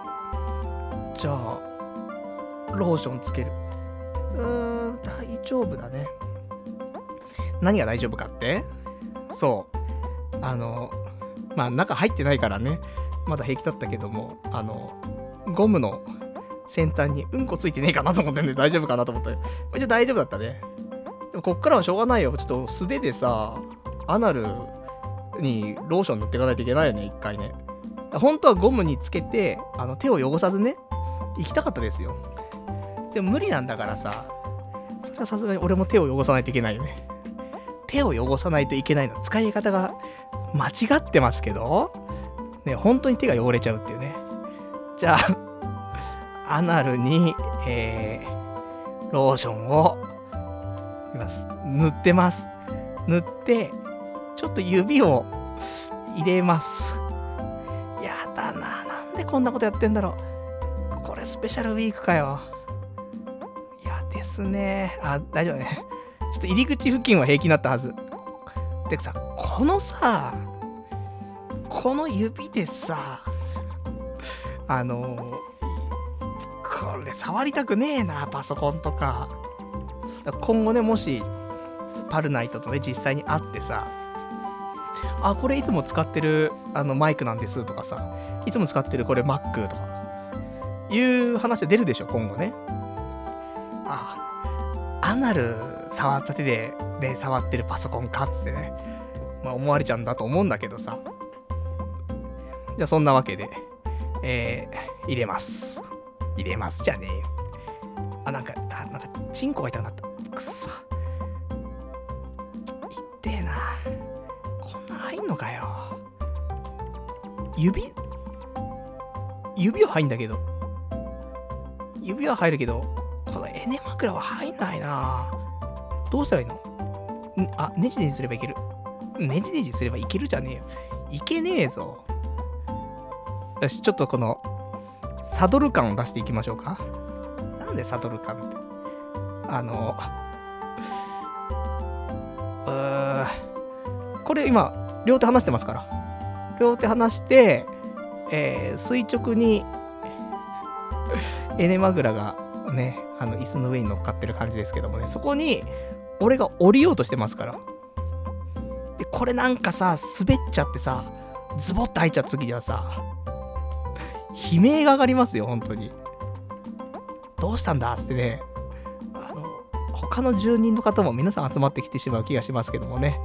いやー、入ってんのかな、これ。うー、嫌だな。じっくりいかないとね。うーはあ、何をやってるんだ。後悔ですることじゃないぞ、これ。うわ、入る、入る、入る。あ、意外と入んな、これ。体重かけると、それなりに入るんですね。声が小声になっていくよ。いや、無理だって、だって、そんなさ、あのー、張れないよ、声。アナルに集中しないといけないんだからさ。いや、アナル力ね、弱めればいいじゃないって言うかもしんないけど、あの、アナルって、中から出るところだから、外から入ってくるものに関しては、すごくセキュリティが強い。だから、入らないよ。でも今入ってるよ。どっちなんだよ。だってラ、ラジオだしさ、スペシャルウィークだし、頑張んねえといけねえけど、こんな体の張り方、あ、ある？おじさん。いや、あの、今週俺、ね、鈴木好美ちゃんのラジオ聞い、ラジオじゃない、ライブ行った後ね、いい大人で集まってさ、新宿でジビエなんて食べてたからね、そんな大人がアナルにエネマグラさしてますけど、いや、くくく、う、うあ、入ってく入ってく入ってく。あー、これは嫌な感じ。逆流してますね。うわ、なんか、うんこしてる感じがするんだよな、なんかな、その、うんこが通るのと同じ感じなんだよ。だから気持ちいい悪いだよね。その、うんこ的にね。あの、性的じゃなくて、あでも入ってるな入ってく入ってく入ってく。うー、やだね。あー入ってくなこれ、あー、うー、入ってくねぐー。こんな放送需要はねえけど、でも昔より音質いいだろただ、昔は20代だったからまだ許せたけど、もうあれから何年経ってるんですか助けてください。でも世界の中心で、ね、ケツにアナルを、うー、いけるか。待ってもうさ、今、Mac の画面が暗くなっちゃったからね。あの、何も触らなすぎて。だけどさ、今この体勢をさ、変えたらなんか終わりな気がすんだよ。またアナル入んなくなっちゃう気がするから、入れられるところまで入れないと、う、う、う、う、う、う、う、う、う、う、う、う、入ってく。やだなこ、こんな放送は、何なんですかあ、入ってくなー。だって入ってくんですかこんなに。入ってくる。は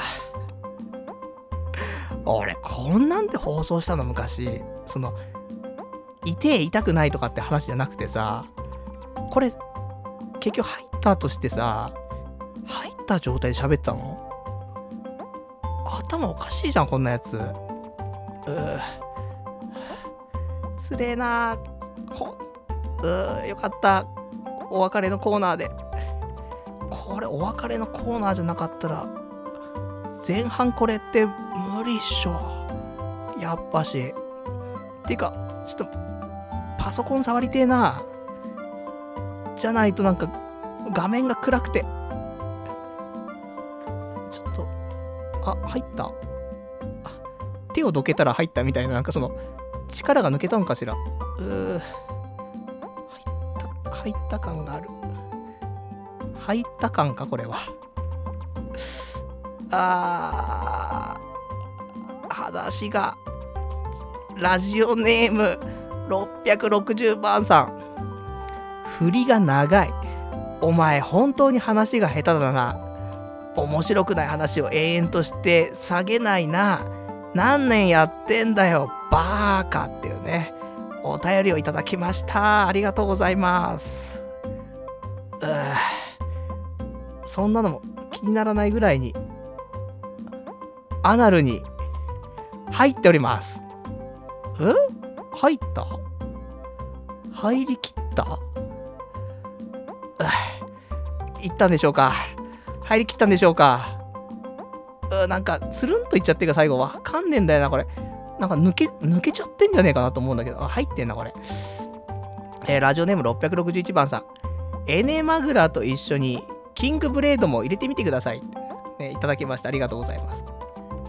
あのー鈴木好美ちゃんのライブ、キングブレードダメになりましたんで、あの、キングブレードは入れらんないです。すいません。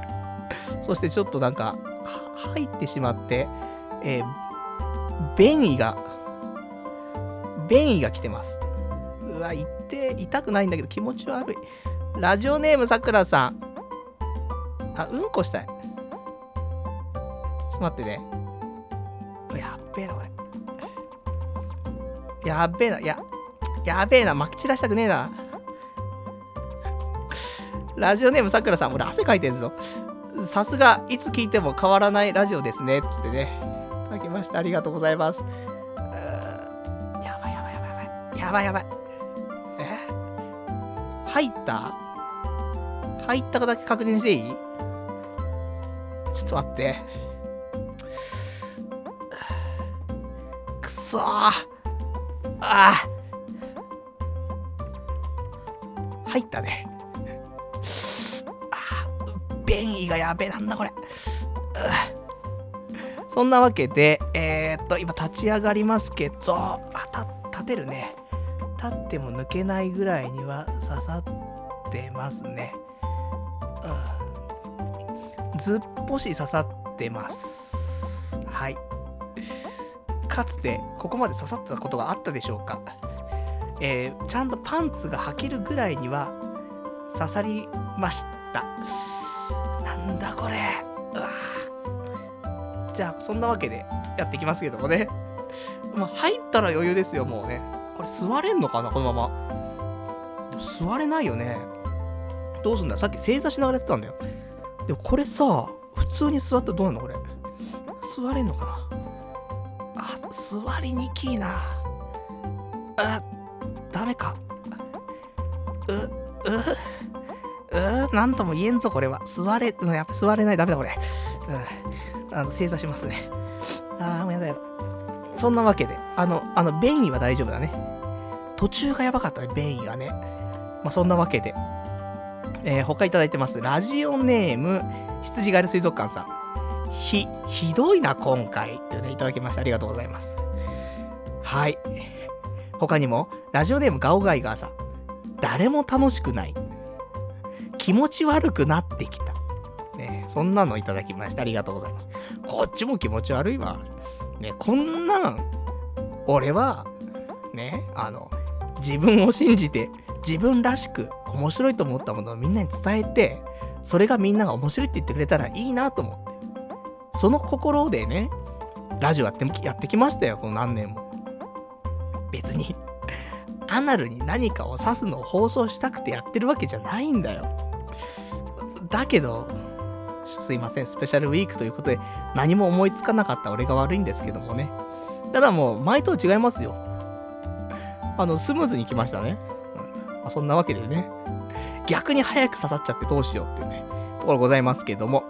えー、いただいてます。他のお便り、ラジオネーム、え、ラジオネーム羊狩り水族館さん。明日休みだし、もう1時間ぐらいフリートークしようぜ。ブラックロードプリを愚痴ろうっつってね、いただきました。ありがとうございます。それどころじゃないから。だから、そう考えるとですよ。今、ね、働き方で悩んでる方多いと思うのよ。ブラックだなんだってね、残業が多いとかさ、給料が少ないとか。そんな人も、アナルにエネマグラを刺すだけで、そんなことは考えてられなくなります。なので、まあ、仕事中、あーちょっとお腹痛いなーとか言って。で、便所に行って。で、エネマグラ取り出して刺してさ。そしたらさ、あ、もう仕事のことどころじゃねえっつって。なんか変、変だぞこれっつって。で、どうですか？どうですか？じゃねえぞっつってね。ちょっとした悩みだったら飛んでくような気がする。そのぐらいの苦痛がありました。先ほど。まあね。うん、これからはちょっとエネマグラをね、刺して、歩いていきたい。やっぱ365歩のマーチってあるじゃない。ね、3歩進んで2歩下がると、人生そんなまっすぐいかないよ。だから俺もアナルに、やっぱエネマグラ刺しながら、365歩ね、歩いていきたい。そんな風には、本当は思ってません。すいません。なんか言いたかっただけです。あー、変な感じだな。他いただいてます。ラジオネームどうも僕ですさん。取り返しのつかないことをしたいって言っていたことを実践していますね。同僚が聞いていることも、えーことを100も表、えー承知でのエネマグラ放送。これぞ天才ポッドキャストパーソナリティってね、えーお便りいただきました。ありがとうございます。みんな聞いてるっつってね。やだなぁ。いや、聞いてるんだよね、意外とね、ほんと。まあ、そりゃね。うん、聞かれ、聞かれて困ることもないですよ。ねもう、どうせみんな変態なんだからさ。なんで刺してないのって。今日も刺してんでしょ？つってね。むしろ刺してない方がおかしいぐらいの感じのね、テンションでいけば、あ、俺の方がおかしかったんかな。そうだよね。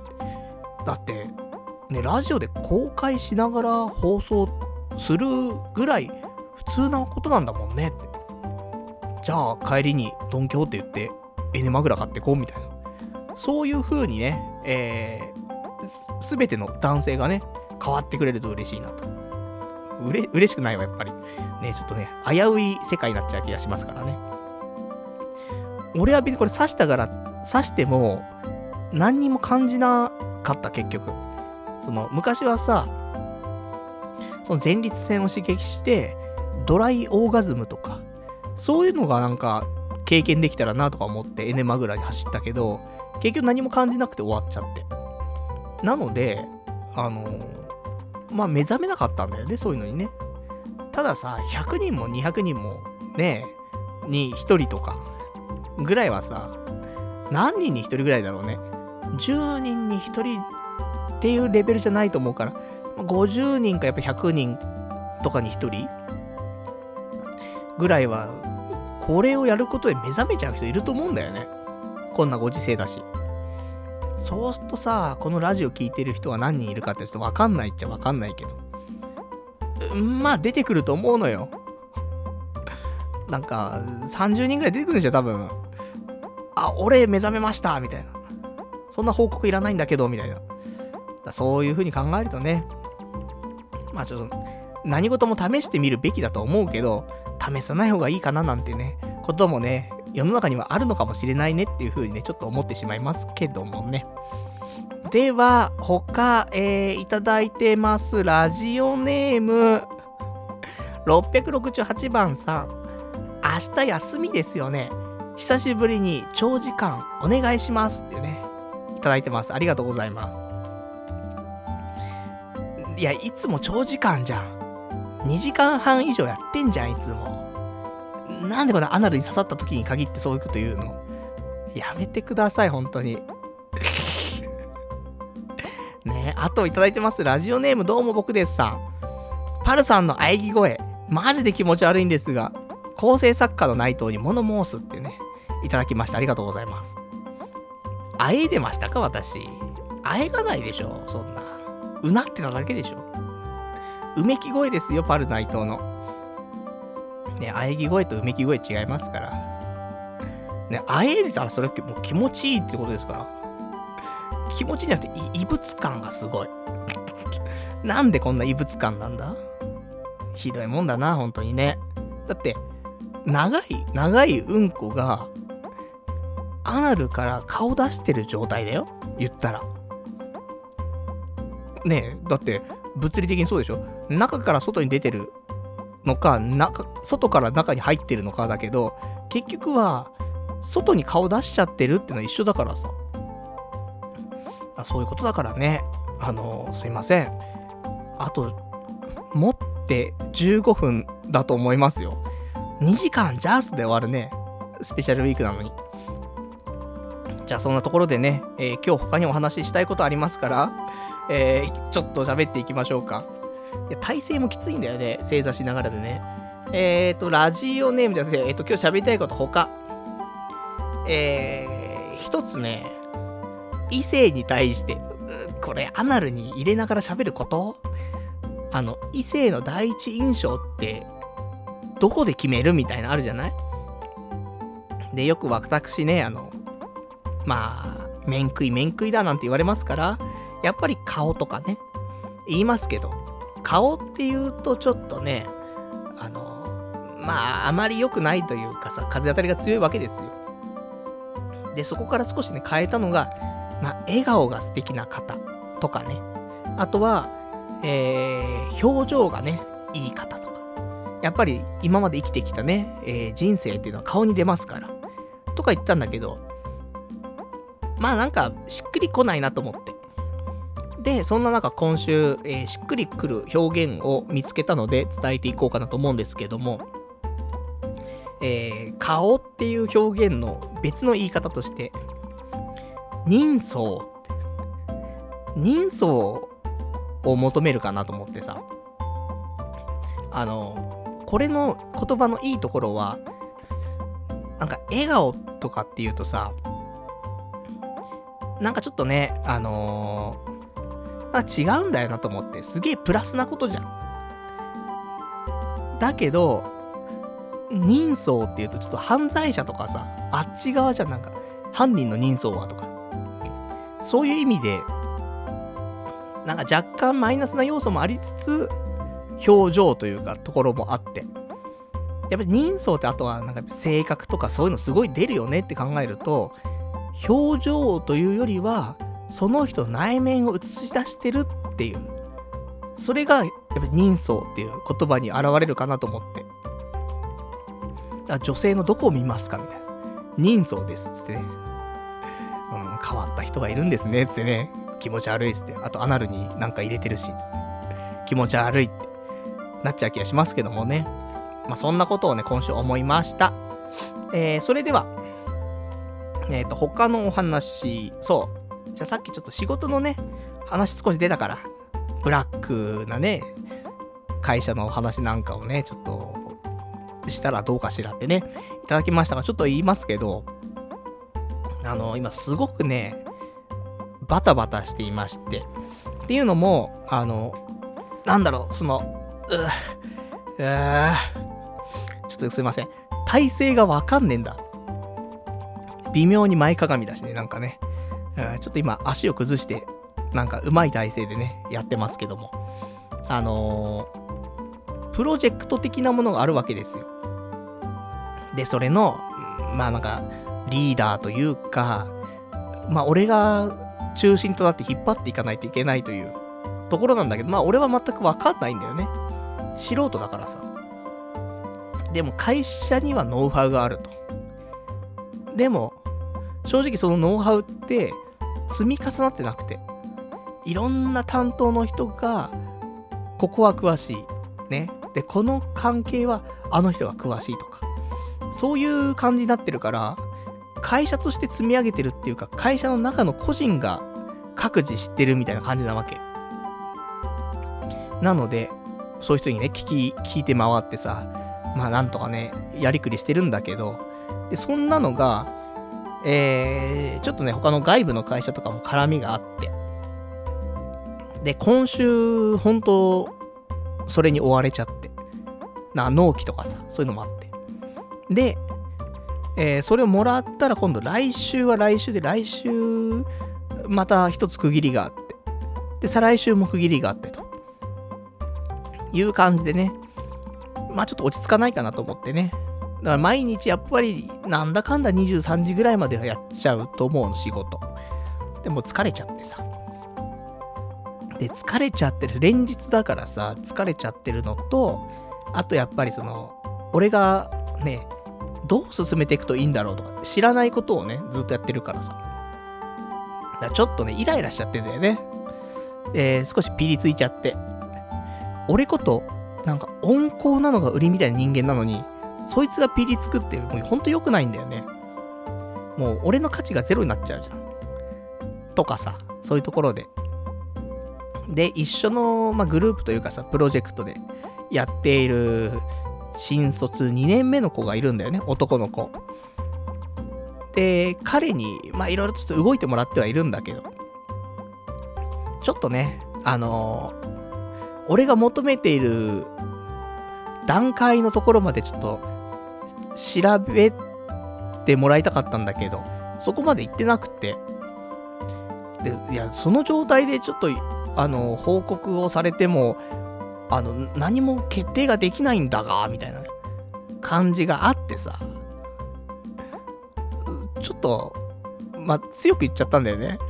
まあ、わかんない。他の人から言ったらそんな強くないかもしんないけど、なんかこれじゃあちょっとわからないし、つってね、結局どうしたいの？つって。あこれだと先方に返してもみたいなさ。だからこういうのがあると思うけどどう？みたいな。いろいろ言ったんだけどさ、若干、もうちょっと優しく言えばよかったかなと思って。とかそんなんでさ、いや、普通の人がさ、普通の対応したらそれは普通なんだよ。ただ、いつも冗談とか言いながら話してる人間が、冗談なしに喋るってだけでさ、あれってなるじゃん。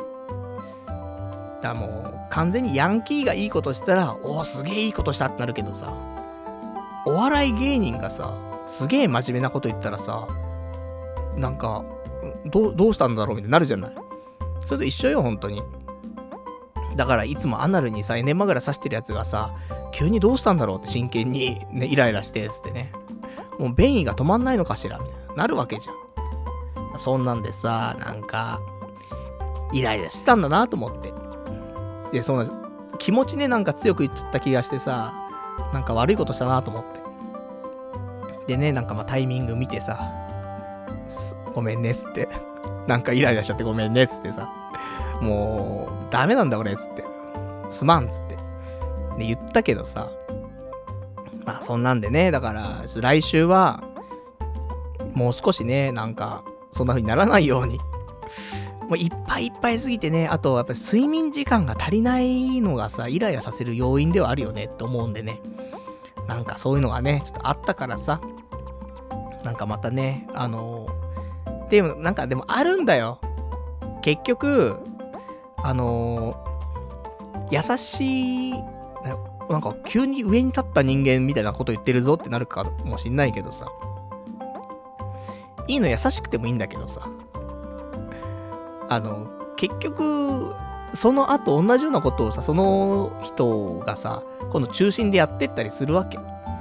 だから今回、この道筋作るわけ、わけなんだけどさ、俺たちがさ。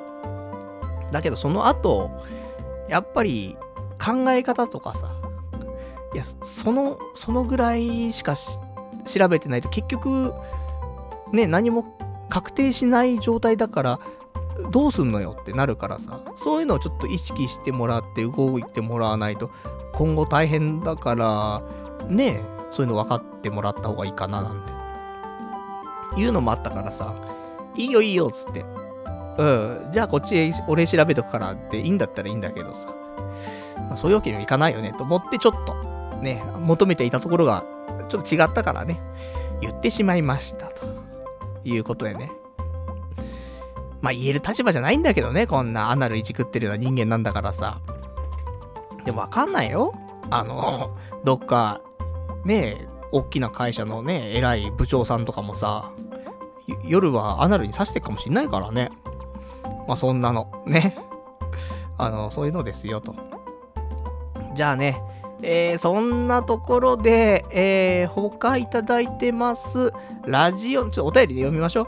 ラジオネーム羊ガエル水族館さん。何が人相だ？どうせ婚活イベントに出て撃沈した後は、やっぱり女性は話が盛り上がる。話しやすい人が第一なんだよね。まあ難しい話だよね。とか言い出すんだろうが、つってね。いただきましてありがとうございます。そうでした。ね。話しやすい人。まあ話が盛り上がる人だな。まあこれが一番重要な気はするけどもね。でもまあまあ、あのー、それだけだとやっぱり難しくて。もちろん、第1は話しやすい人だな じゃないと、次会おうって思えないから、まあそこはあるんだけど。とはいえ、俺、顔重視じゃんだそうすると、その時点で、人相ってことでしょうか？ね。うまく使い分けをね、していきたいと思いますけどもね。じゃあ、う、えーと、うじゃねえよ、つってね。ラジオネーム、えー、ラジオネーム673番さん。パルさんこんばんみ。前回の放送をポッドキャストで拝聴しましたが、2ちゃんのまとめすれ、えー、彼女が欲し、彼女欲しくて1年間頑張ってみた結果を、えー、紹介していただいたので、えー、全文読みました。理由は、パルさんの話を聞いたとき、パルさんがなぜ405のレスを紹介したのか理由が謎だったからです。言い得て妙だと感心するのは多少理解できましたけど、なぜならパルさんがそのレスを読んで出した結論は、自分の意思がはっきりしていないと誰かに関心を持たれたり、救いの声や手をかけてもらえないよね、的なことを言ってました。僕はラジオでは結構、えー、僕はラジオでは結婚を目標に婚活をし、彼女も欲しいと積極的な姿勢をアピールしているにもかかわらず、実は受け身な発想を持ち、どの場面でも常に女性に対して、えー、待ちの姿勢でいるのかなと感じました。パルさん、ラジオのネタ作りのために婚活してませんよね。動機づけの前提がずれてると勝手に感じてしまいましたが、間違っていたらすいませんというね。お便りいただきました。ありがとうございます。そうね、えー、まあ、前回紹介した、あのー、スレッドがありましたけどもね、まとめの。そこで、まあなんかいろいろとね、書いてあったんだけど、その中で一番響いたね、レスを紹介して。でもそれが、なんか、何でしょうか？まあ書いていただいてるのは、ラジオでは結婚を目標に婚活をし、彼女も欲しいと積極的な姿勢をアピールしているにもかかわらず、実は受け身な発想を持ち、どの場面でも常に女性に対して待ちの姿勢で、姿勢でいるのかなと感じましたと。うん。まあそうだななんとも、なんともこの辺の話になってくると、アナルにエネマグラ刺した状態で喋れる話じゃないな。あのね、すごいよ。アナルに何か入れてると、あの、思考回路が若干遅くなるぞ。いつもなんだかんだ切り返してますよ、私もね。あの、下手くそながらもさ、切り返し会のね、まあなんかクラスで2番目ぐらいに切り返し早いぐらいの人間ですよ。まあ全校生徒の中になったらね、あのもう完全に県外になっちゃいますけども。クラス、いや、クラスの中の班ね。まあ、一学年に6個ぐらい班があるでしょ。その中の中では2番目ぐらいに切り返しうまいですよ、私も。だけども切り返しの木の字もないね。なので。でも多分なんか、あれなんだね。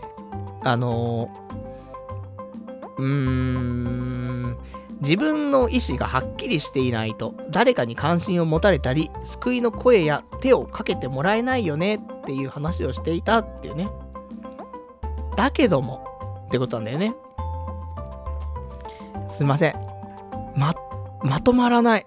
すごいな。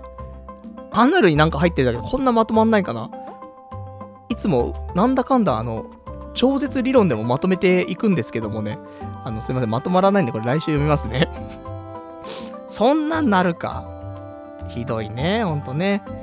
じゃあ他いただいてます。ごめんね、なんかすごい長文書いてもらって、ね、しっかり読みたいなと思ったんだけど。すいません。あの、もっと、小学生でもわかるようなものじゃないと、あの、思考が うまく働きません。もうダメだ。そろそろやめないといけないな。えー、他いただいてます。ラジオネーム、羊ガエル水族館さん。引っ越しはどうなったんだ？ってね、いただきました。ありがとうございます。えー、引っ越しはね、また明日祝日だからね、行こうかなと思ってんだけど、あのー、10月の12日とか以降で、その1個お目当てだったね、部屋が開くというところで、そこから見れるらしいから、一応次の週末の土日とかで中見せてもらって、で決めようかなと。もうね、19日退去はもう確定だからさ、もう早くやらないといけないなと思って。なので、あの、まあ、明日は、この間そのお世話になった不動産屋さんに行くか、もしくはちょっと別の不動産屋さん行くかわかんないけど、一回あの、渋谷徒歩20分ぐらいの、なんか物件ないかなと思って、ちょっとそれを調べ、そこですげえいいのあったら、そこにしようかなと思うけど、なければ、そのお目当てにしていたね、ワンルーム14畳ぐらいあるね、わけわかんねえ部屋。まあ、ボロボロなんだが、まあ、駅から5分とかだし、まあ、面白いかなと思って。で、そんなところでね、えー、まあ、RC 構造だからさ、多少夜ね、ダンス踊っても平気だし、踊んないけど、ラジオやってもね、大丈夫かなと思うから。まあそんな感じでございますよと。まあその辺は来週決まって放送できるとね、いいかなと思いますけどもね。えー、ラジオネーム。あ素晴らしいね。えー、ラジオネーム675番さん。だからつまらないんだよ。2番戦時のネタで面白い感を、あ、ちょっと待って、アナルから出そう。なんだこれ。大丈夫か。あーもうやだね、もう。アナルに入ってると、全然集中できないって、あ、なんか、閉国ってことで。アナル刺しとくときにさ、閉国とかさ、無理じゃん。やだねで、あと、今そんな風に言ってると思うでしょ、本当は。違うから。あの、漢字が読めなくて、あの、漢字検索してたから。それをアナルを言い訳にして漢字検索してたからね。どうですか？すごくないですか？つって。すごくねえよ、つってね。えー、ほ、いただいてるね。だからつまんないんだよ。二番煎じのネタで面白い感、醸そうとすんなよ。ミニスーパーファミコンかよってね、いただきました。ありがとうございます。あの、素晴らしいなと思って。このさ、ミニスーパーファミコンのネタをぶっ込んでさ、俺にそれ喋らせてくれるわけじゃん。ありがたいね、と思ってさ。ね、あの、ミニスーパーファミコン出たんだよね。前にさ、あの、ファミコンのやつもね、見に出たけどさ、あの、スーパーファミコンもね、出まして、で、買ってないんだけど、ヒカキンさんの開封動画見たわけですよ。したらいいなと思って。何がいいかなっていう話だと、まあ値段もなんか7キュッパぐらいでしょ。ほどほどな金額だし、あと、あのー、今回すごく良かったのは、あれだね、えー、コントローラーが大きいってこと。前のミニファミコンに関しては、コントローラーもちっちゃかったんだよね。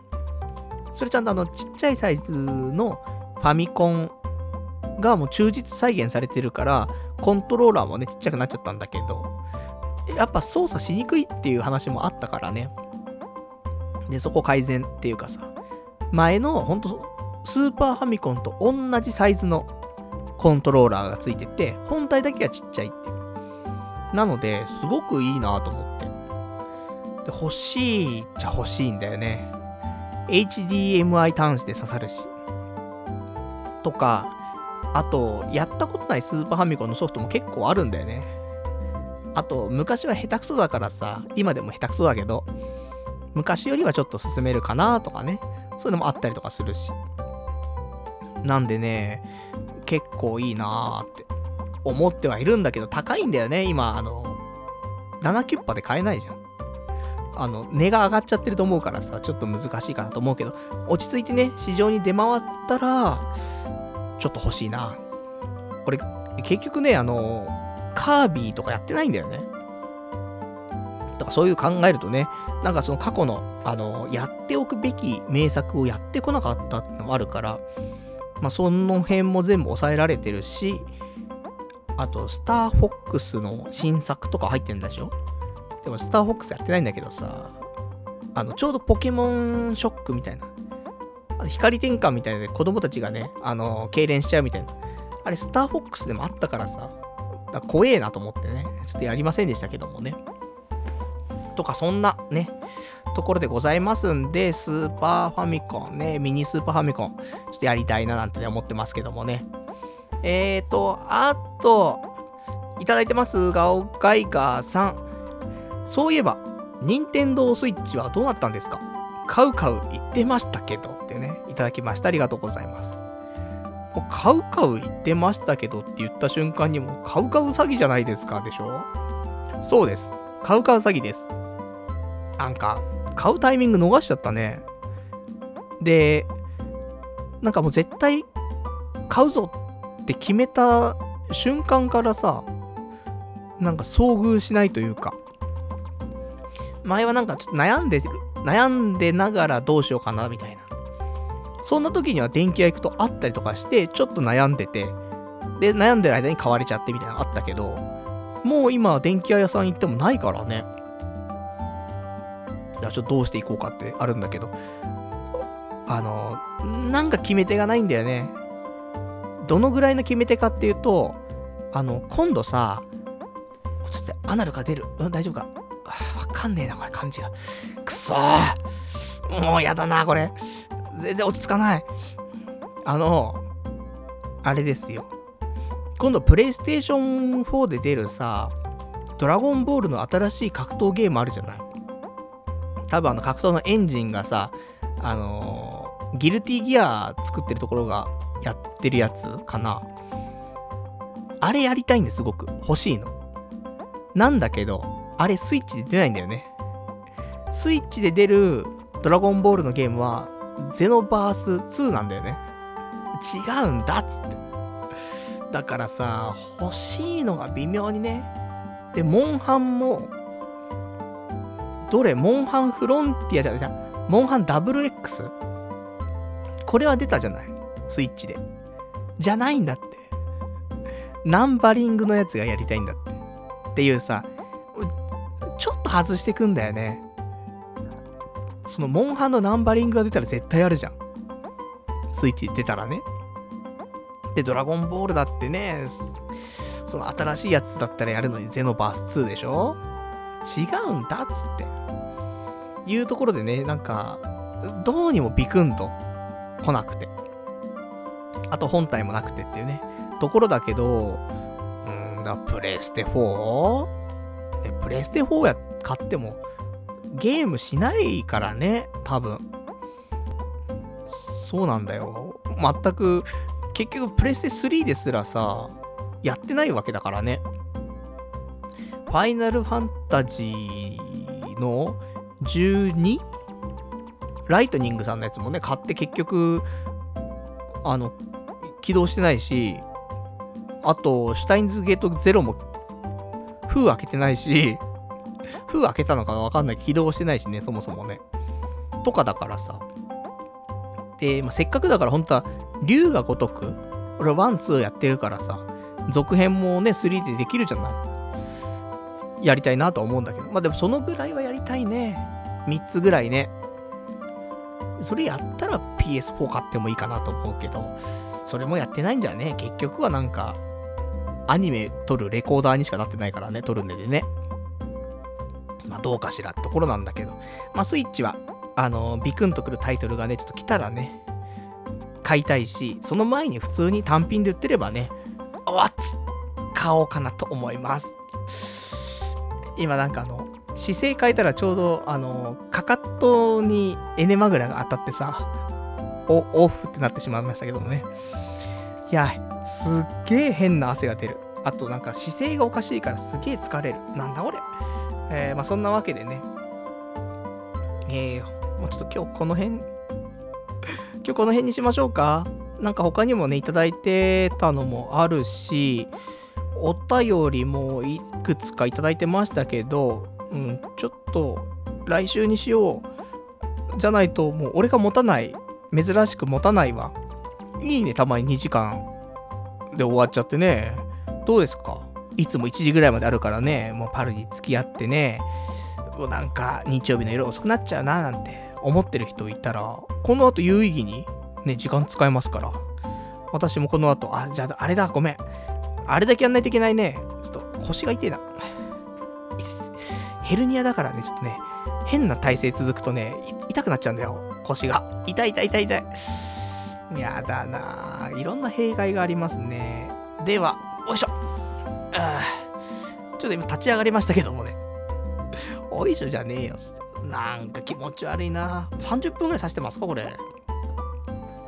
えー、では、えー、今日、早い段階でおすすめしました、あの、絵師様、ね、エロい、えー、絵を描いている絵師様の絵を見て、ちょっと、一応勃起をさせて、3個すりだけしましょう。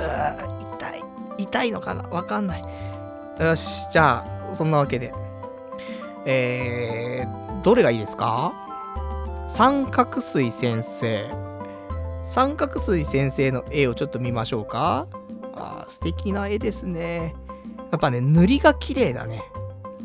あと、全員、おっぱいが大きいんだけど、あの、ちょっともう記入、記入っていうぐらいおっぱい大きいんだけど、私おっぱい大きいの好きですからね。もう全然、あのこのぐらいの大きさのおっぱいであれば、逆に嬉しいみたいなね、ところありますから。かなりでかいよ。あの、巨乳を超えてきてるんだけど、巨乳を超えると、ね、結構気持ち悪いかなってなっちゃうこと多いけどもね、三角錐先生の描く女性キャラはなんか清潔感もあってね、すごくいいですね。私は好きですね。あとあの、ケコチャ、ケコチャ氏、ケコチャ先生のね、絵も、ちょっと今、あのこれどこですか？秋葉ブログでね、えー、同時に紹介されてますから、その絵をちょっと見てますけどもね。うんいいんじゃないですか。じゃそんなわけで。えー、ちょ、あ、なんか、すげえ座りにくいな、これ。なんなんだろう。うん、何なんだろうって、エネマグラ刺さっていくからすげえ座りにくい。当然だろうってね。慣れてきましたけどもね。じゃあ3個すりだけちょっとしていきましょうか。1、2、3と。うん。大丈夫ですね。何が大丈夫なのそんなわけで。えっ、ー、と、他今日喋りたかったことは、だいたい喋れましたね。うん、大丈夫です。そんなわけで、えー、今日はこの辺にしておきましょうか。じゃ、そん、ね、他にもちょっと、あとは来週ですかね。えー、読みたいあのお便りも結構あったんですけどもね、来週ちょっとお話ししていきたいと思いますんで、えー、なんかもらってる。お便りもらってる。うん。なんでよ。ラジオネーム、羊柄水族館さん。一旦仕切り直そう。ここで終わるのはやばいってってね、いただきました。ありがとうございます。そんなやばくないでしょ。変わんないでしょ、いつもと。アナルに刺さってる以外は普通でしょ。もうしょしょうがないよ。だって、働かないんだから、頭。もう、じゃあ、じゃあみんなこのね、今ラジオ聞いてる人たちの中でさ、今アナルに何か刺さってる人、何人いるよ？いや、その人がね、言ってきたら俺も、ああ、じゃあしょうがないなってなるけど、アナルに何にも刺さってないんでしょ？そんな人の言葉はもう、今の俺には響かないから。だって、刺さってんだもん、俺は。で、みんな刺さってないんでしょ？で、響かないよ、俺には。ね。刺してから、ね、言ってください。そういうのはね。で、あの、ラジオ終わった5分後にね、抜けてますから。抜けた後に、あーっつってね、終わるんじゃなかったってなるかもしれないですけどもね。まあ、そのぐらい、だから、なんかね、エロ漫画とかでさ、あるじゃない。あの、女の子がさ、女の子にチンコ挿入してさ、そしたら女の子はもう何も考えられないみたいな、そういうシーンがあったりするじゃない。そんな感じなんじゃない？何も考えらんないっつってね。うん、そんなエネマグラに力があるんでしょうかね。もう怖いんですけどもね。じゃあそんなね、えー、ところでございます。えー、これなんかいただいてるけど、いやもうめんどくせえやもんね。じゃあめんどくさいって、もうお便りの中身はめんどくせえなと思って、もういいやと思ってね。そういうお便りも来ておりますね。読みませんけどもね。まあ、なんかね、来てるけど読まないみたいな言うとね、また、なんかいろいろと物議をね、えー、醸し出して、ありますけどもね。もういいっしょ。俺を、俺が信じた、俺を信じるぞ、俺はね。だから俺が面白いと思ったことはやっていくけども、面白くないなーなんてね、思ったことは、うん、いいんじゃないと思って。人生に、そんなに時間はないぞって話だって。誰かが言ってましたよ。時間は有限だと。そんな中で、迷ってる時間なんてのはないと。もう好きか嫌いかだけでやってけよって。ね。で、嫌いなことをやったってもう時間ないよと。好きなことだけやってけよって。いうことよ。それだって時間ないんだから世の中はっていうことよ。なのでね、俺はもう嫌いなことはね、そんなやらずに。で、えー、好きなことをね、やっていく。楽しいなって思うことをやっていくと。そんな感じで頑張っていきたいと思いますから、ただもう、今の時点で好きでもないことやってんですけどもね、アナルになんか刺さっちゃってるし。うーん、でもしょうがないね。あの、これが好きなことにつながるから、そういう意味ではね、好きなことをするために嫌いなことをしないといけない。そういうことあるから、人生。うん。お前が人生を語るのかっつってね。ありますけど。いや、語るよ。だってみんな今アナルに何も刺さってないでしょ？刺さってたら言っていいよ。刺さってないんだったら今日はもうね、あの、聞き流してほしいなと思ってますから。全部それで勝てるんだったら毎週アナルにね、なんか刺して放送したらね、やりやすいなと思うんですけどもね。えー、そんなところでございますよ。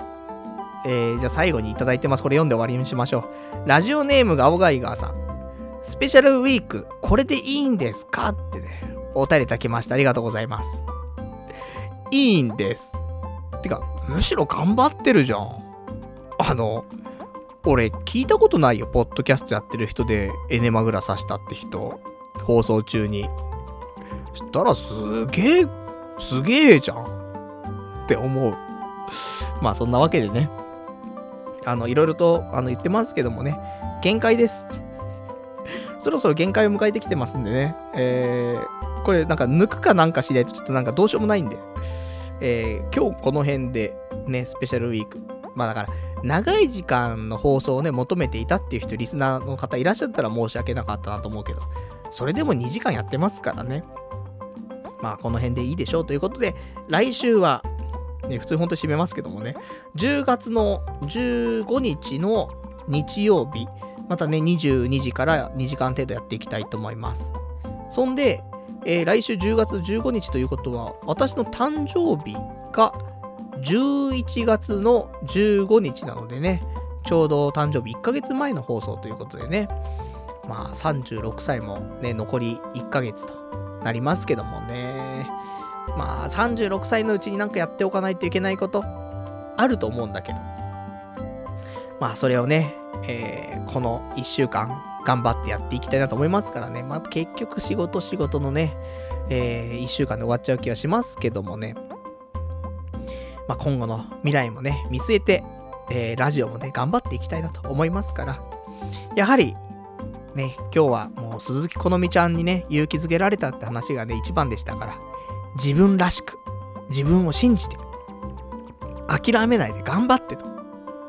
そういうことですからね、私もね、頑張って、ね、頑張ってドライオーガズムをね、えー、感じていきたいなと思っております。なんかさっきはもうすげえ屁がこきて、屁がこきてえけど、線、線されててどうしたらいいのこれ。屁こいたら、エネマグラがすっ飛びそうなんだけど、ブーツって。あ、なんかちょっと待って、屁だけこいていいこれ。何これ。どうなんだこれ。ん？なんかどうにもなんないんだけど、何これ。ん？なんだこれ。屁が出ない。屁が出ない。わけわかんねえ。もういいわ。よくわかんねえからね。最後変な風になっちゃったじゃないか。ね、全部、ね、アナルが悪いんですけどもね。じゃあそんなわけで、ね、今日も、どうしようもねえ、ね、お話満載でございましたけど、ね、オチなんてないんですよ、こんな。アナルに刺して、それで終わりなんだから、本当は。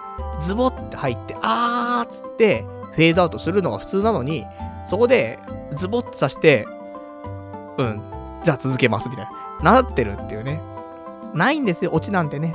そこの流れまでが楽しかったら、俺はそれでね、いいかなと思ってますから。だいたいこのラジオでオチなんて一回もなかったのって、この9年間ね。むしろね、オチがあった回を教えてほしいと思ってますけどもね。まあ、そんなわけで、来週もね、わけわかんない放送やっていきますけどもね。まあ、よかったら、あの、皆さんも、あの、この1週間で、エネマグラね、買ってみて、試してみて、ああ、パルさんの言ってた気持ちがよくわかりました。やっぱアナルになんか刺さってるとね、思考回路が停止しちゃいますねとかね。そんなお便り待ってますからね。あのー、ああだこうだ言ってるね。あのー、今お便りをね、リアルタイムでくれてるリスナーの方、君たちもエネマグラに挑戦するといいぞ。ね。あの、ど、だってさ、ま、続くんかいこの話。もう終わりにしていいんだけどさ。いや、結局さ、じゃ、ね、あの、どんな人たちがいるか知りませんよ。結婚してる人もいるだろうし、ね、あの、会社とね、責任のあるポジションにいる人もいると思う。でもそんな中さ、やっぱ多くのリスナーはさ、まあ、彼女がいないとかさ、童貞だとかさ、そういう人が多いと私は思ってるわけ。で、そんな中ね、いや、パルナイトおめえはさ、みたいな、言ってきてるけど、じゃあね、いや、彼女作るのは難しいかもしんないよ。対人だから。セックスするのも対人だから難しいかもしんない。じゃあ君たちは何ができるんだと。エネマグラだったら、対、ね、人じゃない、個人で完結できるんだよ。それすらしないのか、君たちは。私は言いたいのでね。だから、あの、俺から課題を出しましょう。来週までに彼女がいたことがない。そしてセックスもしたことない。そんな童貞諸君は、あ、ごめん。もっと絞ろうか。もっと絞るって。セックスをしたことない童貞の諸君はにしましょうか。ね、彼女うんぬん関係ないですから。結果論ですからね。どうですか？セックスしたことない君たち、やはり一皮むけないと。ね、えー、異性に対してね、あのー、それ以上いけないと。そういうの良くないですからね。あの、やっぱり女性の気持ちを知るって意味でも、アナルに何かぶっ刺すって必要ですからね。そんな皆さんね、来週までに、えー、エネマグラを一回刺して、その感想をお便りで、えー、送るように頑張ってくださいと。もうそれができないよ、じゃあ。あのー、もう童貞も語れないから。童貞とはただこじらしてね、異性と同行できないよってだけじゃないよ。その上で、自らを高めて、それでも彼女ができない。ね、セックスができない。それが本当の童貞だから。だからアナル開発するのもね、童貞のたしなみかなと思いますからね。そんなわけで、ね、頑張ってお便りをね、したらいただきたいなと思思ってますんでね。痛くて入れませんでしたみたいな、そんなお便りになると思いますけどもね。それはスルッと入っちゃいましたね。ね、目覚めましたみたいなのあるかもしんないんでね。まあ、よくわかんないわ。ね。あの、こうなります。アナル刺さってるとね、こういう、なんかずっとダラダラと喋ってしまうのでね、えー、今日この辺にしましょう。そんなわけで、えー、第、第460回のスペシャルウィークね、こんな感じでございましたけどもね、えー、今日もね、長い間ご視聴いただきましてありがとうございました。それでは、また来週お会いいたしましょう。さようなら。